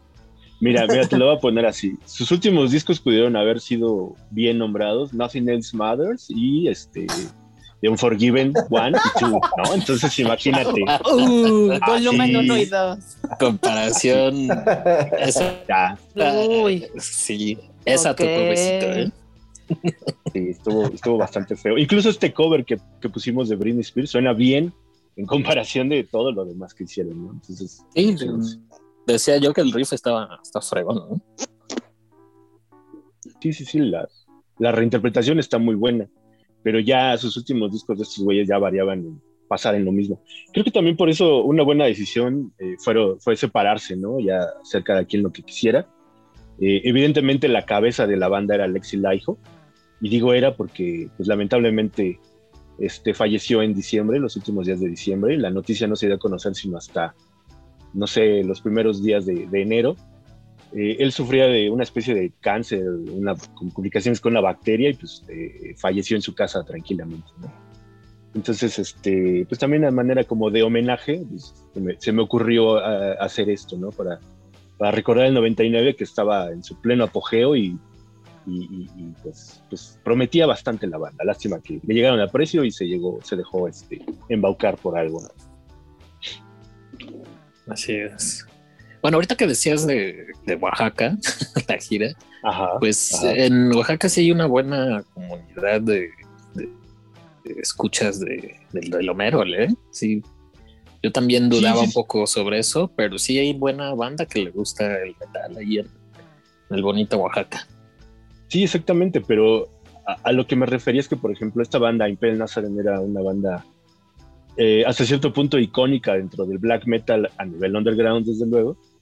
Como que todos sus fans o toda la, la- la- la gente que, que lo sigue o que, que era fan de, de- de ellos en aquel momento se concentraba en el DF. Sí, Sí. evidentemente sé que hay una escena, por ejemplo, yo me sorprendí cuando vi que había una escena de, de, de- black metal eh, del, del, este, del ultraderechista, del fascismo, nazismo en Tlaxcala. Entonces, o sea, eso implica que pues, hay mucha gente que está inmiscuida con esto y que no solamente eh, es una escena de grupos que siguen, ¿no? sino es una escena de grupos que tocan, que tienen que ver con muchas bandas de Europa, de Polonia, de Alemania sobre todo, y que tienen unas tendencias neonazis. Y, y se me hace muy, muy curioso que pase eso en Tlaxcala, ¿no? Hay gente oriunda de ahí de Tlaxcala. Entonces, eh, pues no, no fue como manera de burla, fue manera como de sorprenderme, ¿no? De que hubiera gente en Oaxaca que, que, que en aquel entonces, sin internet, sin, sin todas las ventajas que tenemos ahorita, la Nazareth, ¿no? O sea, eso fue Sí. como, como la referencia que decía. Sí, no es, no es una plaza que es- les lleven conciertos de este estilo, ¿no? Exactamente, ¿no? O sea, podríamos pensar en Monterrey, Guadalajara, tal vez, este, no sé, toda la zona norte, Querétaro. ¿no? Tijuana, Querétaro a lo mejor, pero Oaxaca se me hace como muy, muy, muy, este, muy Inusual. extraño, ¿no? Exactamente. Y sobre todo que ellos ya después, en, en varias entrevistas dijeron, no, es que nos la pasamos poca madre en Oaxaca, bebiendo mezcal, tragando tacos de, de- es que ellos le llaman así brain tacos, ¿no? Entonces, no mames, está cagado. Que la gente le digan, comemos quesadillas de sesos por allá y, y- y está como, como chistoso, ¿no? Todo lo que hicieron. Pero bueno, esas son cosas que ya quedaron en el pasado, la banda ya no existe. Impel Nazareth sí existe, pero ya tiene años que no vienen a México. Eh, Children of Bodom dejó de, de- Se separó, les digo, hace como un par de años. Y, y este güey, pues ya pasa mejor vida, ¿no? Entonces, pues ahí queda el registro de sus tres primeros discos, que pues sí los tengo en- hasta en vinil, ¿no? Entonces, esos sí son muy recomendables. Así es. Bien, entonces sí, es algo, algo importante pasaba con, con Lomero en el 99 también. Sí, sí, sí. Ya hablaremos Nuevas, después. nuevas generaciones llegaban. Exactamente, recuerdo nuevos mi- músicos. Eh, Yo recuerdo eh, en ese tiempo escuchaba eh, Exen o Gaveta 12 con Clausen Hernández, que es un poquito más gótica, pero ya tenía como, pero de repente sí ponía este tipo de música y había otros programillas que ya de repente por ahí ya empezaban a programar más metal. Creo que no tendré bien identificado quién era, pero sí ya recuerdo el nombre de esta banda. Y, y pues a mí me gusta mucho como este tipo de guitarras, que parece que a ti no tanto, ¿verdad? Cristo. Pues te digo, eh, de repente eh, hay algunos grupos que destacan por algo, ¿no? Eh, Sí, sí. Y, y yo me refiero, por ejemplo, a, a bandas como, como, no te ofendas, Vic, como Dream Theater, que pues es una cosa masturbatoria con la guitarra, ¿no? Entonces, o sea, no, no Oye, sé, me saca de onda, sí, sí, sí. Ese Petrucci me cae bastante mal y, y a la hora de tocar, pues peor, ¿no? Y así podría seguirme, Sí. pero en este caso, como te digo, era, un- era una cuestión virtuosa y, y al mismo tiempo como brutal, ¿no? Como densa, ¿no? Cosa que le falta mucho a Dream Theater, la verdad. Pues bueno, es que ellos son, son otro estilo, Cristo, no seas, no seas Sí, injusto. desde luego, no, desde luego, desde luego, pero bueno, ya, Vic, no peleemos.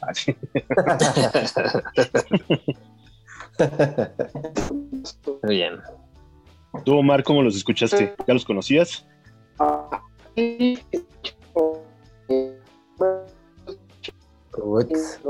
Estamos en un remix con Omar. Omar está en Daft Punk Ajá. style. Lo está, lo está produciendo y reproduciendo Dr. Dre, por eso se escucha así. Así es. Señor Bangal le puso allí su efectillo. Omar, Omar. One veo. more time.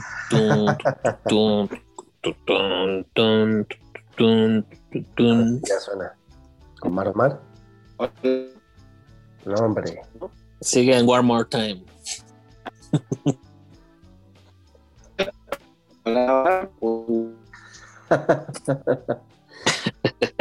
Nos está jugando una mala broma en internet. Sí, maldito internet. Híjole, ¿qué, qué tema es este de las comunicaciones hoy día, muchachos? Sí. Pero bueno, Pero bueno, pues, pues, si quieren, vamos a- Omar. Así es. Lo que. ¿Qué nos vas a preparar, señor productor? Ahora, bueno, si ya terminaste tú, Cristóbal, con tu intervención. No, no, no, yo ya, yo ya, adelante, por favor. Estaba esperando solo la opinión de Mar, pero ahorita, no- ahorita lo, lo cuestionamos. a Y ahorita le, le regresamos el, el micro. Así Simón. es. Dele, señor productor, sorpréndanos. Así es. bueno, denos, denos luz. pues ¿Qué más pasaba en ese año? nuevamente vamos a regresar como a, a- a un punto donde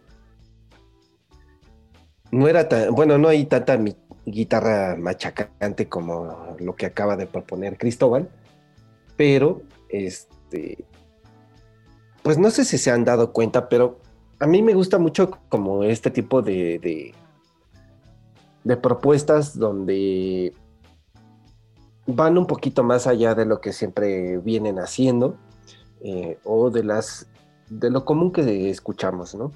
Entonces, en esta ocasión, para 1999, eh, no me acuerdo dónde estaba trabajando, pero em, fue de los primeros discos que me compré y sí, tal vez hay mucha crítica sobre Café Tacuba.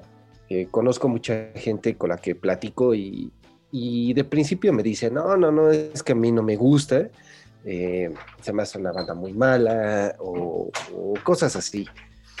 Pero, este, a la mera hora resulta que llenan estadios, llenan Forosol, Polémica. es, es una banda que jala mucha, mucha gente, ¿no?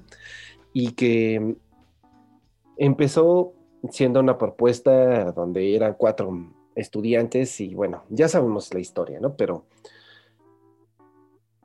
pero este disco que, que se llama Revés Yo Soy, cuando lo escuché, cuando lo empecé a escuchar, eh, lo primero que pensé fue, tengo que comprarme ese disco, sea como sea. Y no sé si ustedes tuvieron el chance de, de- toparse con este disco eh, de principio a fin, si se dieron la oportunidad. Y bueno, pues este disco es doble. Eh, uno es Revés, el otro es Yo Soy. Eh, y pues es un disco bastante, bastante eh, experi- experimental y tiene muchas opciones para poder escucharlo. Desde, desde el arte del disco, la música, la letra. Creo que la letra de las canciones de Café Tacuba, de cómo se venían haciendo al momento que llegan este disco, creo que yo ya le muestro, bueno, yo le encuentro un poco de, de, cambio. Y la, la otra parte que es más experimental, una es como más, eh, bueno, escuchamos mm, a, a los músicos, eh, cantan, tocan, etcétera, pero la otra parte que es la más experimental eh, nos da opciones que, que van desde que un cuarteto, em, una grabación de, de la escuela de danza, y bueno, tiene muchas opciones para poder escuchar. Sinceramente es uno de mis discos favoritos. Eh, lo llegué a escuchar diario. eh, en aquellos tiempos todavía no estaba el MP3 tan fuerte. Entonces este, traía mi Dixman y, los escuché, lo escuché y sin problemas podría volverlo a escuchar. Em, son buenos momentos de 1999. Y por cierto, ese disco lo compré ahí en Tower Records, eh, ahí donde estaban ustedes en Alta Vista. Entonces, bueno, sin querer yo creo que nos conocimos en ese tiempo. Wow. Y bueno, Bueno, pues, yo llegué en ese año, amigo. ah, mire, Es probable que a lo mejor este, mis compañeros de la sección de latino te lo hayan dado en la mano o puede ser que yo te haya cobrado el disco. Puede ser. puede ser, puede ser. Pues bueno, una de las rolas, no voy a poner como de las más conocidas. A mí me gusta mucho esta rola, es la última. Eh, se llama La Bicicleta. Y algo que estaba muy de moda, y no sé si ustedes recuerdan, amigos, que muchos de los discos tenían como... eh, ay, ahorita no me acuerdo cómo se dice en inglés, pero era como un track. Después de que terminaba los 10... Un track. Hidden track. Hidden Track. Entonces, este, en este disco lo traquearon de una forma súper extraña, porque esta rola creo que dura como, son como 10 tracks en una rola o algo así, no recuerdo bien. Pero es muy curioso porque aparte, si la graba, bueno, yo una vez la intenté grabar, y cuando la grababa en un cassette, te cortaba, porque lo que cambiaba el lector del, CD, pues se quedaba un espacio, entonces o la escuchabas toda corrida, pero a la hora de grabar se cortaba, entonces no, está, no, no se podía obtener completa la rola, o al menos yo no pude. Pero bueno, pues ahí les va la, la rolita, se llama La Bicicleta y a mí me gusta mucho. A ver si me escuchan.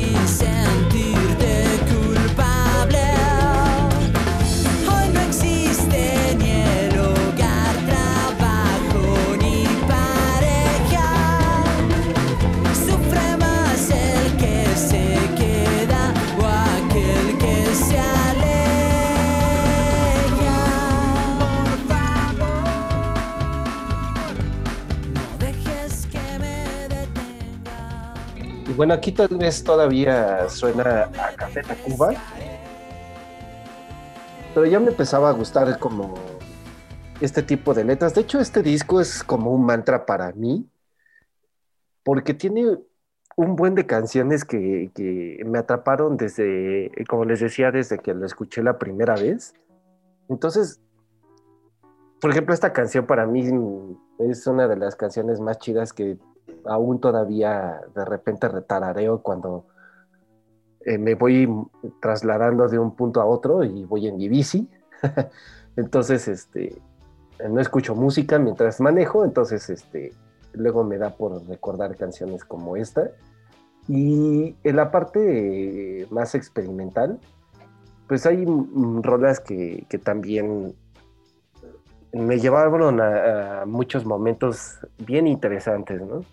Eh, y bueno, pues no, no sé qué tanto decir de este disco. La verdad es que es, es uno de mis favoritos y, hacía mucho que no lo escuchaba hasta ahorita que lo, que lo puse con ustedes.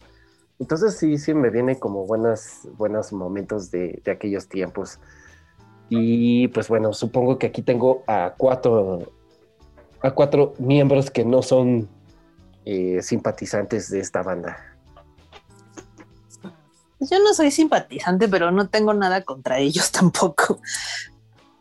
De hecho, cuando te conocí, Poncho, eh, al principio me prestaste este disco. No sé si te acuerdas. Oye, de hecho, cuando te conocí, te iba a dejar de hablar por esto. Ah. Ah, no, es cierto. Este, no, pero sí recuerdo que lo escuché y dije, pues Bueno, sí, sí, claramente es un, es un disco importante para él, pero, pero, pero, pero, ¿no? Oye, bueno, no, no es cierto. Bueno, sí, sí es cierto. no es cierto, No, es que- Poncho. Café Tacuba es una de las bandas que no, con las que no hago clic. O sea, no tengo nada contra ellos, pero no, ay, no, algo me impide disfrutarlos como veo que tanta gente los disfruta. ¿no? Y así ha sido que- siempre, ¿no? O sea, siempre, siempre. Pasa algo con ellos, Sara, que tienes que estar, bueno, en mi caso, tengo que estar muy, muy, muy en el mood para escucharlos, porque son tan, tan, tan quemados, tan sobados, tan masticados, tan que ah, dan un poquito de, no sé. Y es una banda que tiene una calidad buena porque es, es algo muy que, pasa poco en el rock, ¿no? Sí. Y en el No, rock bueno, mexicano pero a- particularmente. ahorita ya están ultra quemados y lo que quieras, pero hablamos de 1999. Tenían que este fue su tercer disco, Ponchito, o cuarto. El cuarto disco. un cuarto. O sea, tampoco era como que, bueno, claro, ya habían hecho el re, ¿no? Y yo creo que ahí fue donde se super quemaron y ya los oímos en todos lados. Pero aún así, o sea, aún así en ese momento, hace 20 años, no los disfrutaba. Pero te digo, tampoco es los odio, solo es, no los, no entiendo por qué la fascinación, pues, ¿no? La voz es, muy de fea, o sea, sí, o sea, la voz es fea, perdón, Ponchito, pero bueno. Y el No, no. disco no me parece malo y está muy interesante. O sea, es un disco que no se hace comúnmente y en, aquí en México menos, ¿no? Y tal vez ese fue el problema, que no, no estamos acostumbrados en México a que las bandas experimenten tanto como ellos lo hicieron en ese momento. Y tal vez Sí. ese fue el problema que no vendió ese disco y la disquera se super enojó con ellos y los corrió, ¿no? Porque querían un re, re volumen 2. Entonces sí, ellos hicieron lo que quisieron y ya, pero esa parte de ellos me cae muy bien, pero su música no hace clic en mi cerebro. Sí, es que pasa que justo la banda que va encaminada, bueno, el público de Café Tacuba no les gustan las cosas experimentales y este disco era totalmente fuera de, exacto, lo opuesto del re. Creo que ellos tienen esa parte que también me cae bien de ellos, que es que se valentonan y dicen vamos a sacar un disco así y así lo queremos, ¿no? Que antes no era tan posible porque pues no no las disqueras pues sabemos que lo que perseguían eran lana no y lo que querían como dice Sara era que sacaran discos re todo el tiempo. Entonces, ese es un problema, ¿no? En este país y en la banda, y eh, bueno, y a la banda que le gusta, la banda, Café Tacuba, pues no creo que estén tan, tan dispuestos a abrir su panorama para un disco experimental, porque si no mal recuerdo es doble y tiene por ahí muchos tracks y como dice Ponchito, como que cosas distintas. O sea, sí es un álbum con mucha aventura y con mucho, mucho valor, porque no era algo que se hiciera muy, bueno, no era algo común, menos para una banda de rock mexicano. Sí, Entonces, yo creo que- el. No, Sí, bueno, o sea, en- yo creo que eso es el, para mí, lo que tiene valor de Café Tacuba, pero también como Sara, tengo que estar demasiado, demasiado con ganas de escucharlos para que los pueda escuchar. Justamente hace como una semana escuché un par de canciones y dije, ah, ah, después de muchos años volví a escuchar Café Tacuba, años, se los prometo. Sí. Sí, pero Sí, este ya- disco también, como dice Poncho, el arte está interesante. Y Cuando me lo prestó y lo, lo exploré, eh, sí me pareció también muy diferente a todos los discos que, pues, que se hacían en ese momento aquí, ¿no? Y era el, abrías el CD y pues traía el papelito doblado a lo mucho con las canciones que había y ya, ¿no? Y esta cosa pues era un, un disco doble y, y tenía fotos como, pues no sé, diferentes. No, en ningún momento había una sola foto de la banda ni nada de eso, pues era una cosa más conceptual. Sí, es un disco conceptual totalmente. Sí, el diseño, o sea, por ejemplo, este fue su cuarto disco y, y fue el disco con el que se despidieron ya de Warner. Eh, tuvieron muchos problemas con eso y parte de lo interesante también es que este disco se ha vuelto un, un disco muy, muy, muy importante para la gente que les gusta y que le gusta como, como este tipo de, bueno, el rock mexicano, porque eh, se ha vuelto pues difícil de conseguir. Eh, por ejemplo, cuando se despide eh, Café Tacuba de, de Warner o se sale, eh, Warner les da un, un golpe sacando un disco de éxitos. Y en ese disco de éxitos mete es- tres rolas de, de este disco de, de- del revés yo soy. Y esto es todo, ¿no? Ya no, lo es, ya no les pone atención. Eh, pasan muchos problemas que, que ahora no tengo claros o no recuerdo. Pero, pues este disco eh, sí tiene como, como algo que marcó, como decían ustedes, algo que no se hace aquí. No hay muchas opciones o, o- o se, se avienta a proponer este tipo de cosas. Y, y pues bueno, creo que es un gran, gran resultado. Desafortunadamente no está en plataformas, en ninguna plataforma está. En YouTube sí lo encuentran. Ahí está completo. Pero en plataformas no está. Y les comentaba, le comentaba hace rato a Sara que en una entrevista que, que le hacían a uno de los integrantes, decía que no tenían idea por qué no estaba el disco en, plataformas, que ellos no tenían ningún problema y que pues al contrario, ¿no? Estaban eh, pues dispuestos a que estuviera ahí, ¿no? Porque pues es algo que también querían que se presentara, pero pues no, no existe alguna razón, seguramente la disquera la tendrá, o a lo mejor sí se dio cuenta que, que al final del día tienen una joya y, no, y la quieren explotar o la quieren hacer como algo más como de, de, de colección, porque por ahí buscaba cosas de respecto al disco y este y hay un acetato que por ahí anda en Mercado Libre evaluado en valuado en, en unos 50 mil pesos. Hay discos de 5 mil pesos. Entonces este pues sí se está volviendo como como un fetiche yo creo pero bueno Pues sí, es que la disquera, como no estaba vendiendo, se enojó y lo sacó del mercado de plano. Fue cuando empezaron estas broncas. Tampoco tengo claro el orden de los sucesos y hasta dónde llegó el problema, pero sí por ahí leí que a raíz de que este disco falló en ventas, de Warner sacó a Café Tacuba de la disquera. Y seguramente, como dice Ponchito, nada de buenos términos. Y sí recuerdo cuando salió el de éxitos, que sí fue como una patada, ¿no? Para Café Tacuba de, ah, pues mira, me quedo con tus canciones y si no me vas a dar otro disco de éxito, de, pues, que, se- que tenga éxito, yo voy a hacer el disco de éxitos. Sí, ese Sí, fue. porque Y voy a sacar tu obra recuerdo- maestra del mercado. Exacto. Hasta donde yo recuerdo ese disco los tomó por sorpresa porque nadie les avisa a ellos que va a salir, ¿no? Ya nada más cuando lo ven en las tiendas es cuando se enteran ellos, ¿no? Que hay ese disco de, de Sí. éxitos. Sí, sí. Sí, fue, pues fue un drama, como siempre de Warner, ¿no? O sea, mil broncas que han tenido con sus artistas. Acaban del chongo muy feo, los de Warner. Bueno, pues es que esos señores, pues su, su dios es el dinero y si su dios falla, pues hay problemas. Sí, pues sí. Pero bueno, al menos Ponchito tienes un- una pieza de colección en tus manos. Sí, cómo no. Sí, sí, bastante bueno. Yo la verdad es que sí lo defiendo bastante.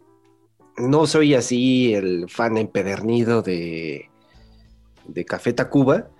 Sí los he visto, pero no he ido a cada uno de sus conciertos que hace celebrando cada uno de sus aniversarios.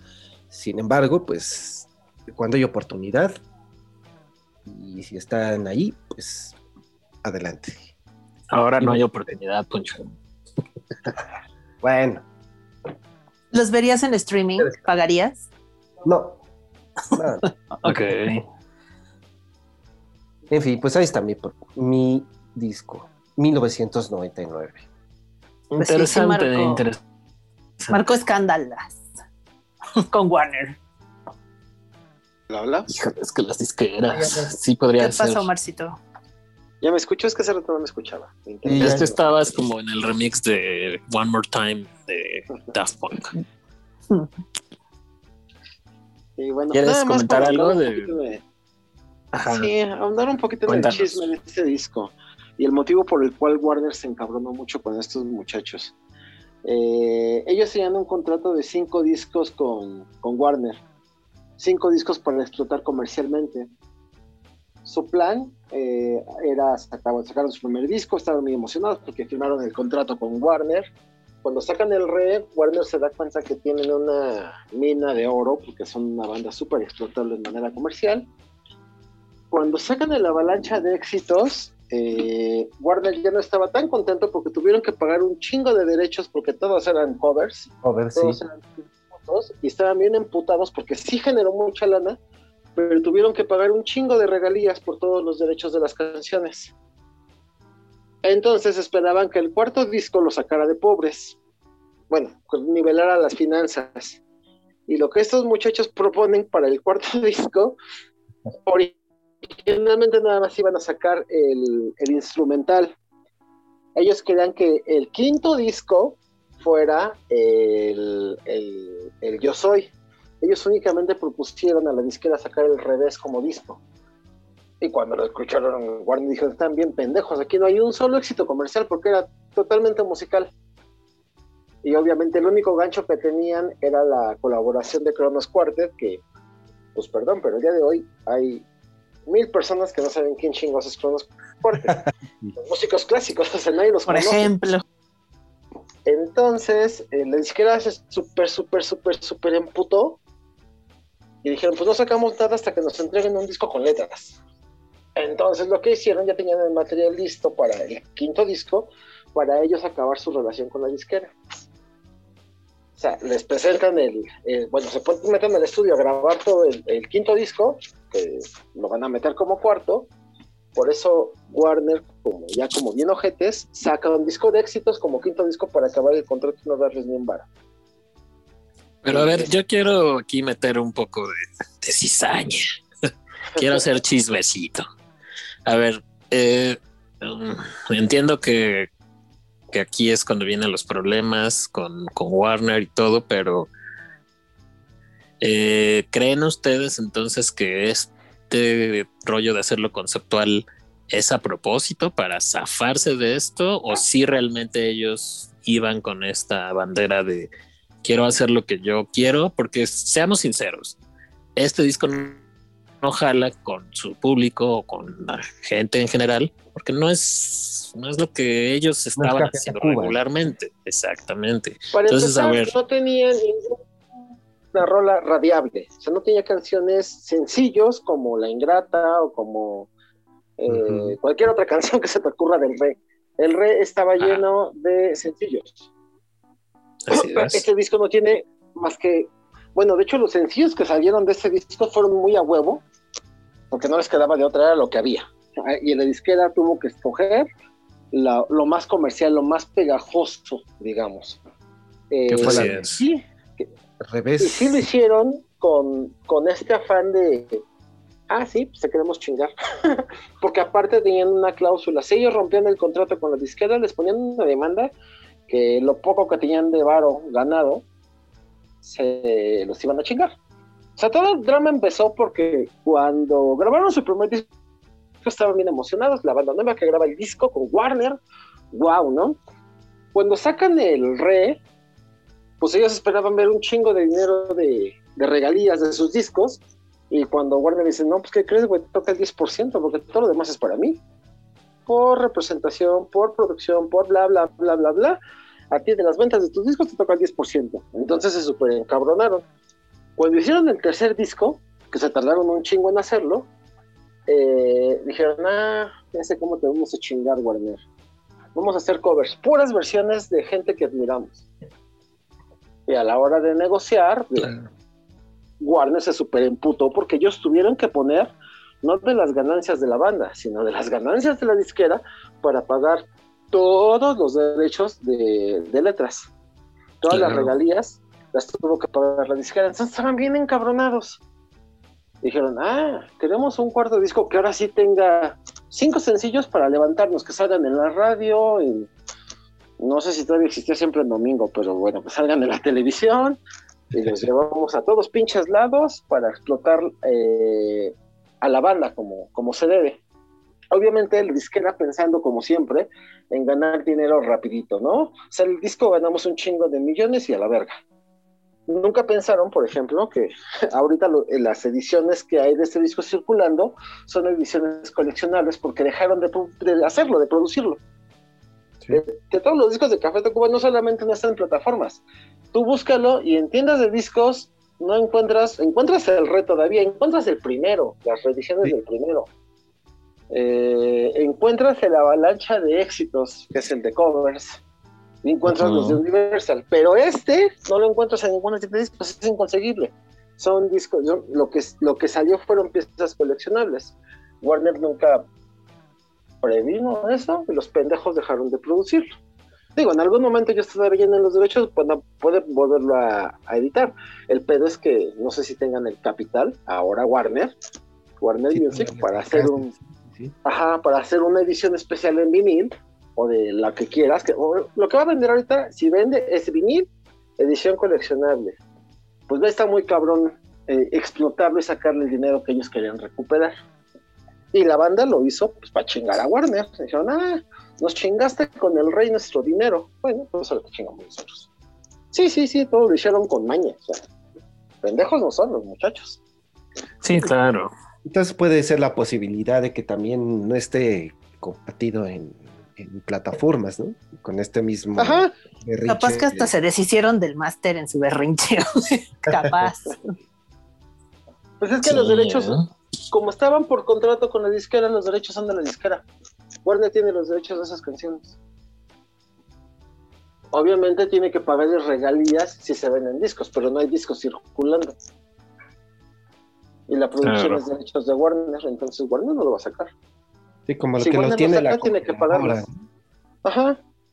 Y si Warner lo, lo volviera a hacer, volviera a producirlo, tendría que pagarles derechos a ellos. Y que no tendrá caso, porque su público no creo que sea un disco que les guste tanto y que lo quieran tener, ¿no? Yo creo que aquí queda en esta leyenda urbana, ¿no? Yo creo que como un, un par de años hubo una reedición eh, por parte de Warner de, de la primera parte, ¿no? Creo que es el, el revés, me parece.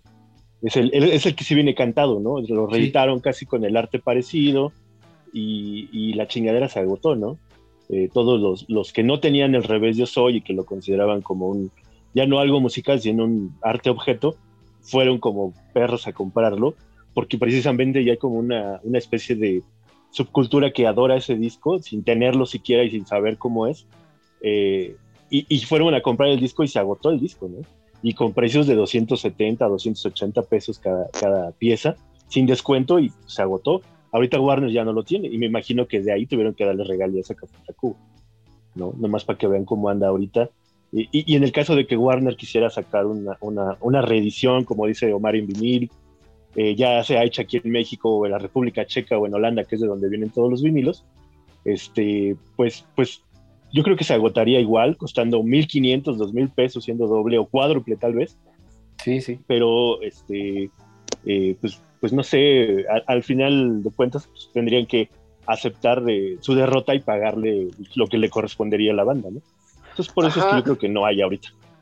Pero aparte, el que, eh, el que es instrumental solamente, que es el, el Yo Soy, ese no lo pueden reeditar porque no solamente tienen que pagarle derechos y regalías a Café Tacuba, tienen que pagarle regalías a todos los que colaboran, que colabora un... No me acuerdo qué track es, eh, uno de los tracks es únicamente la grabación del zapateado de un ballet folclórico. Tienes que pagarle regalías a todos los güeyes que zapatearon en ese ballet folclórico. Tienes que pagarle regalías a Cronos Cuartes. Tienes que pagarle regalías a toda la gente que colaboró. Está bien, cabrón. Por cuestión de, de regalías, ese no lo pueden reeditar. Aunque ellos tengan los derechos, tienen que pagar un chingo de regalías. Les saldría más caro reeditarlo que ya dejarlo morir. Y mire, les estoy compartiendo, eh, como les decía, andaba buscando sobre, sobre dato- datos de, de este disco y en la tienda de Mercado Libre hay un vinil en 50 mil pesos. Ay, Wow. no más. Bueno, les digo algo. Ah, yo conozco a alguien que lo tiene y le costó 150 pesos en el shop. ¿El vinil? Sí, ese mismo vinil, ese, ese promo que solo trae dos canciones de un lado y dos, dos canciones del otro, Ajá. lo compró en 150 pesos en el shop. Pues sí, porque es un promo del revés nada más. Nada Ajá, sí es un promo, no es todo el disco, no es, no, no No. es este, no son los dos discos, es solamente un promo que de hecho era para promocionar el disco en el radio. Y aquí es alguien que está fuera de sus cabales, ¿no? Yo creo que aquí sí. No, pues no o sea, yo creo que la, la- la oferta depende de la demanda, como dicen, ¿no? Claro. Es- Sí, sí. El objeto es tan. Yo creo que también por eso uno de sus discos se llama así, ¿no? El objeto antes llamado disco. Sí. Este, y tiene mucho que ver con esto, ¿no? Eh, entonces, este. Pues sí. pero, Pero- pagaría y- 50 mil pesos por un vinil. No, o sea, dejemos de lado el nombre Café Tacuba. O sea, tendría. Tu, tu- tu vida cambiaría con un vinil de 50 mil pesos. Pues si lo Sí, deseas, sí. Si coleccionas, sí. Sí. Yo lo tuve Sí, mucho sea- tiempo en la casa y nunca me cambió la vida, muchachos. No, pues Pero yo lo tú- tengo en no la casa también. Tú no coleccionas Y colecciono discos de Café discos. Pero no Y discos. Ajá, o No, sea, no, no, de Café Tacuba no. es que el Ajá, sea, objeto cobra valor por quien lo adquiere también. Claro. O sea, Pues es como sí. lo que les platicaba de las figuras de, de Interestela de Daft Punk. O sea, 14 mil, 15 mil pesos por una figura de plástico. Yo, Sara, no los pagaría, pero a lo mejor sí pagaría 15 mil pesos por un, no sé, un disco de Prince, ¿no? Que nunca haya visto. Cambia, ¿no? La cosa. Ajá, cambia, o sea, si coleccionas algo, eres capaz de pagar cantidades estúpidas por ese algo que coleccionas. Si coleccionas discos, y, y digo, ese es un ejemplo, si hay una, si hay alguien vendiendo un disco en 50 mil baros, es porque hay alguien que está dispuesto a pagarlo. Así Exactamente digo. Ouch. Sí. Eh, digo, contándoles un, un- un poco de, de lo que yo colecciono. Yo colecciono, aparte de derrotas, colecciono tenis. hay, hay pares de tenis que cuestan más de 100 mil pesos. Y la gente los Sí, paga. eso lo sabemos. Hay Pero pares de tenis bueno, que cuestan lo que quieras. Y la gente los paga. pero a ver, Omar, ¿tú pagarías tú, tú 100 mil pesos por un par de sneakers? Si los tuviera, hay. No, no, ahorita, ahorita. con tu No, posibilidad, tu tengo 100,000 alcance económico. Con mi alcance económico Entonces, compro pares, con mi alcance económico muy caros. O sea, Oye, sí, con sí todas comprado- esas derrotas acumuladas, ¿gastarías 100 mil pesos? Sí. Sí. Ok. O sea, vamos, hay cosas que sí coleccionas y, y- y si tienes la posibilidad, lo compras. Es que también algo que es, o sea, que hay que considerar, amiguín, que, que cuando la gente se dedica realmente a coleccionar algo, también hay un tema de un poco el intercambio y que compras algo más barato y lo vendes más caro y con eso te compras algo que querías más. ¿No? O sea, Sí, sí. se vuelve una cosa no nada más de ah, los traigo en la bolsa los 50 mil pesos o no, sino ya vienen cosas más complejas de, de cómo adquieres el dinero para comprar tus objetos de colección. Sí, es una cosa interesante también eso. Y sí, el o famoso sea, coyotaje, ¿no? Sí. Famoso también, coyotaje. y sí, o sea, si cuatro rolas te van a costar 50 mil pesos, pues sí, habrá quien los consiga y le parezca nada. Porque Bueno, es algo déjenme que- decirles, que a lo mejor va a poder vender en 100 mil después, uno que sabe. ¿no? déjenme decirles que tengo una caja de The Cure con los primeros discos que pues no era barata, pero no era cara. Y un día metiéndome en Amazon, la veo en 15 mil pesos. Dije, wow. O sea, no creo que esta caja valga eso, pero ahorita sí lo vale. Entonces, bah, en fin, Así de, bueno, así- bueno, oferta de La de Digipax Vic, Ajá, la de Digipax. Ah, ya, ya. así Es es. que- Eh, sí, también, también la tenía y se fue. ¿Cómo? Es que también la tenía y, se- y está junto con ese vinil de Café Tacuba. Ya. se, se Ah, bueno. fue en una caja. Pues, Eh, pues ahorita en Amazon está en 15 mil pesos esa cajita. No, pues Chale. entonces ahí lleva como 75 mil varos, ¿eh? Más o menos. Más aparte, si empiezo a contar lo demás, que ya no quiero ni pensar. me costó caro el divorcio, muchachos. Híjole. Pues Todos bueno, ya. pierden. Ya tendrías allí una lanita, Cristo. Pero bueno, siempre se puede vender un riñón. Sí, lo bueno que todavía me funcionan los dos. Bien, entonces. pues bueno, pues así la música. Y el valor Así que le da el plástico. Ah. Exacto. El, Así es. el absurdo valor que le damos a las cosas materiales. Sí. Pues, Al plástico, El al fetiche. látex. A los hongos, en Ay. el caso de Omar, ¿no? A ese vinilo de Café Tacuba. ¿no? El fetichismo por, por los objetos, ¿no? Cualquiera Sí, que sea. Sí. Sí, Sí, sí. así de debo tenerlo, debo tenerlo. Y ya cuando Sí. la tienes, entonces, ahora quiero otra cosa. Ajá. Ah, Está chido, me gustó. ¿Qué sigue? Ahora lo voy a vender para comprarme algo más caro. ¿sí? No, güey. Así es. Aplicas la de, lo voy a poner en una bolsa de plástico para que no le entre polvo y lo dejo ahí y voy a comprarme otra cosa. ¿No? Pues ya ves los funcos, ¿no? Que también ya te venden la caja Ay. protectora para la caja de los funcos. así es. Sí, Es que sí, ¿A ese dónde es un paro. No, sí, o sea, yo- de- Mi Funko de Guillermo del Toro le cayó polvo así de que estaba el albañil haciendo cosas y se hizo bien gacho. sí, Bueno. seguro. Pero bueno, ahí, ¿por qué no lo metiste a otro lado? Sí, exacto. Aunque sean un pinche condón sin nonoxinol, man.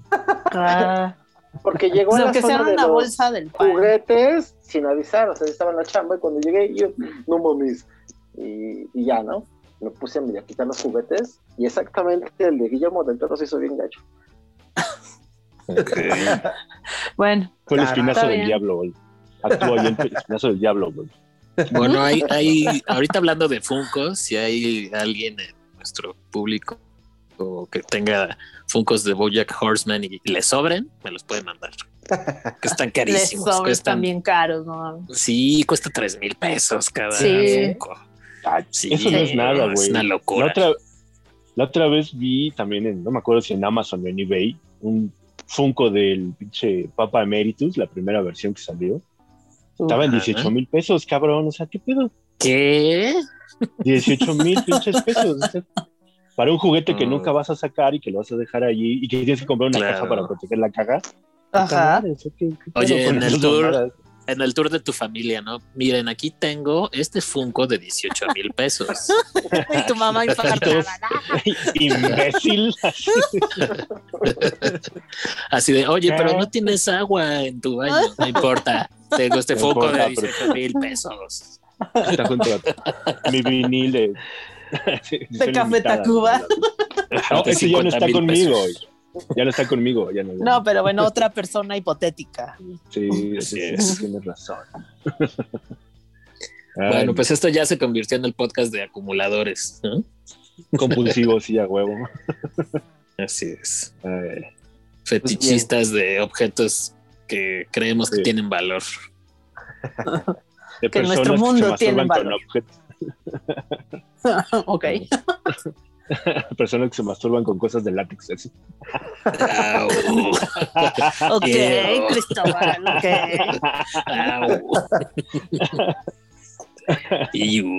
Ay, bueno, con, con cosas de látex y con recuerdos. Ay. Imagínate a alguien así de, oh, Pepe Meritus, tócame con tu plástico y tu rebaba. Tócame, Traigo látex, látex comestible. Así. Ay. es. Ah, qué cosas, No. muchachos, caray. Qué divertido está esto. Lástima que ya se va a acabar. Así es. Así pues es. sí, demos, va- vámonos despidiendo, muchachos, porque podríamos hacer un especial, ya sea de Café Tacuba o de objetos coleccionables, acumuladores. Ustedes De elijan. funcos o de masturbaciones también. De, de tenis, ¿no? Tenis con hongos y cosas así. Tenis con hongos. hongos en tenis, con Así con- es. de hongos. Así es, así es. Hongos en el cuerpo. También. También. Hongos obtenidos en el cuerpo por medio de masturbaciones extrañas. Exactamente. Eh, creo que ya debemos irnos. Creo que vamos a irnos Exactamente. despidiendo ya. Sí, Exactamente. No pueden ver mi cara, pero imagínensela. ok. Ok. Bien. Ah, bueno, pues Pues- vámonos, ¿no? Esto se Sí, acabó. vámonos, chicos. Bueno, pues cuídense y gracias, Bye. amigos. Descansen, chicos. Y pues muchas gracias por escucharnos. Nos vemos la próxima semana con un episodio más de Band of Necios, segunda temporada. Búsquenos en redes sociales: Instagram, Band of Necios, eh, Facebook, Band of Necios, que es la fanpage, y la lista de reproducción de Spotify de Band of Necios, temporada 2, también ahí está. Listo. Pues vámonos entonces. Muchas gracias y saludos a todos los que nos escuchan en otros países. Venga. Les mandamos amor desde esta ciudad. Mandamos Gracias. unos tacos. Así es. Cuídense. Adiós. Cámaras. Adiós. Chao. Listo.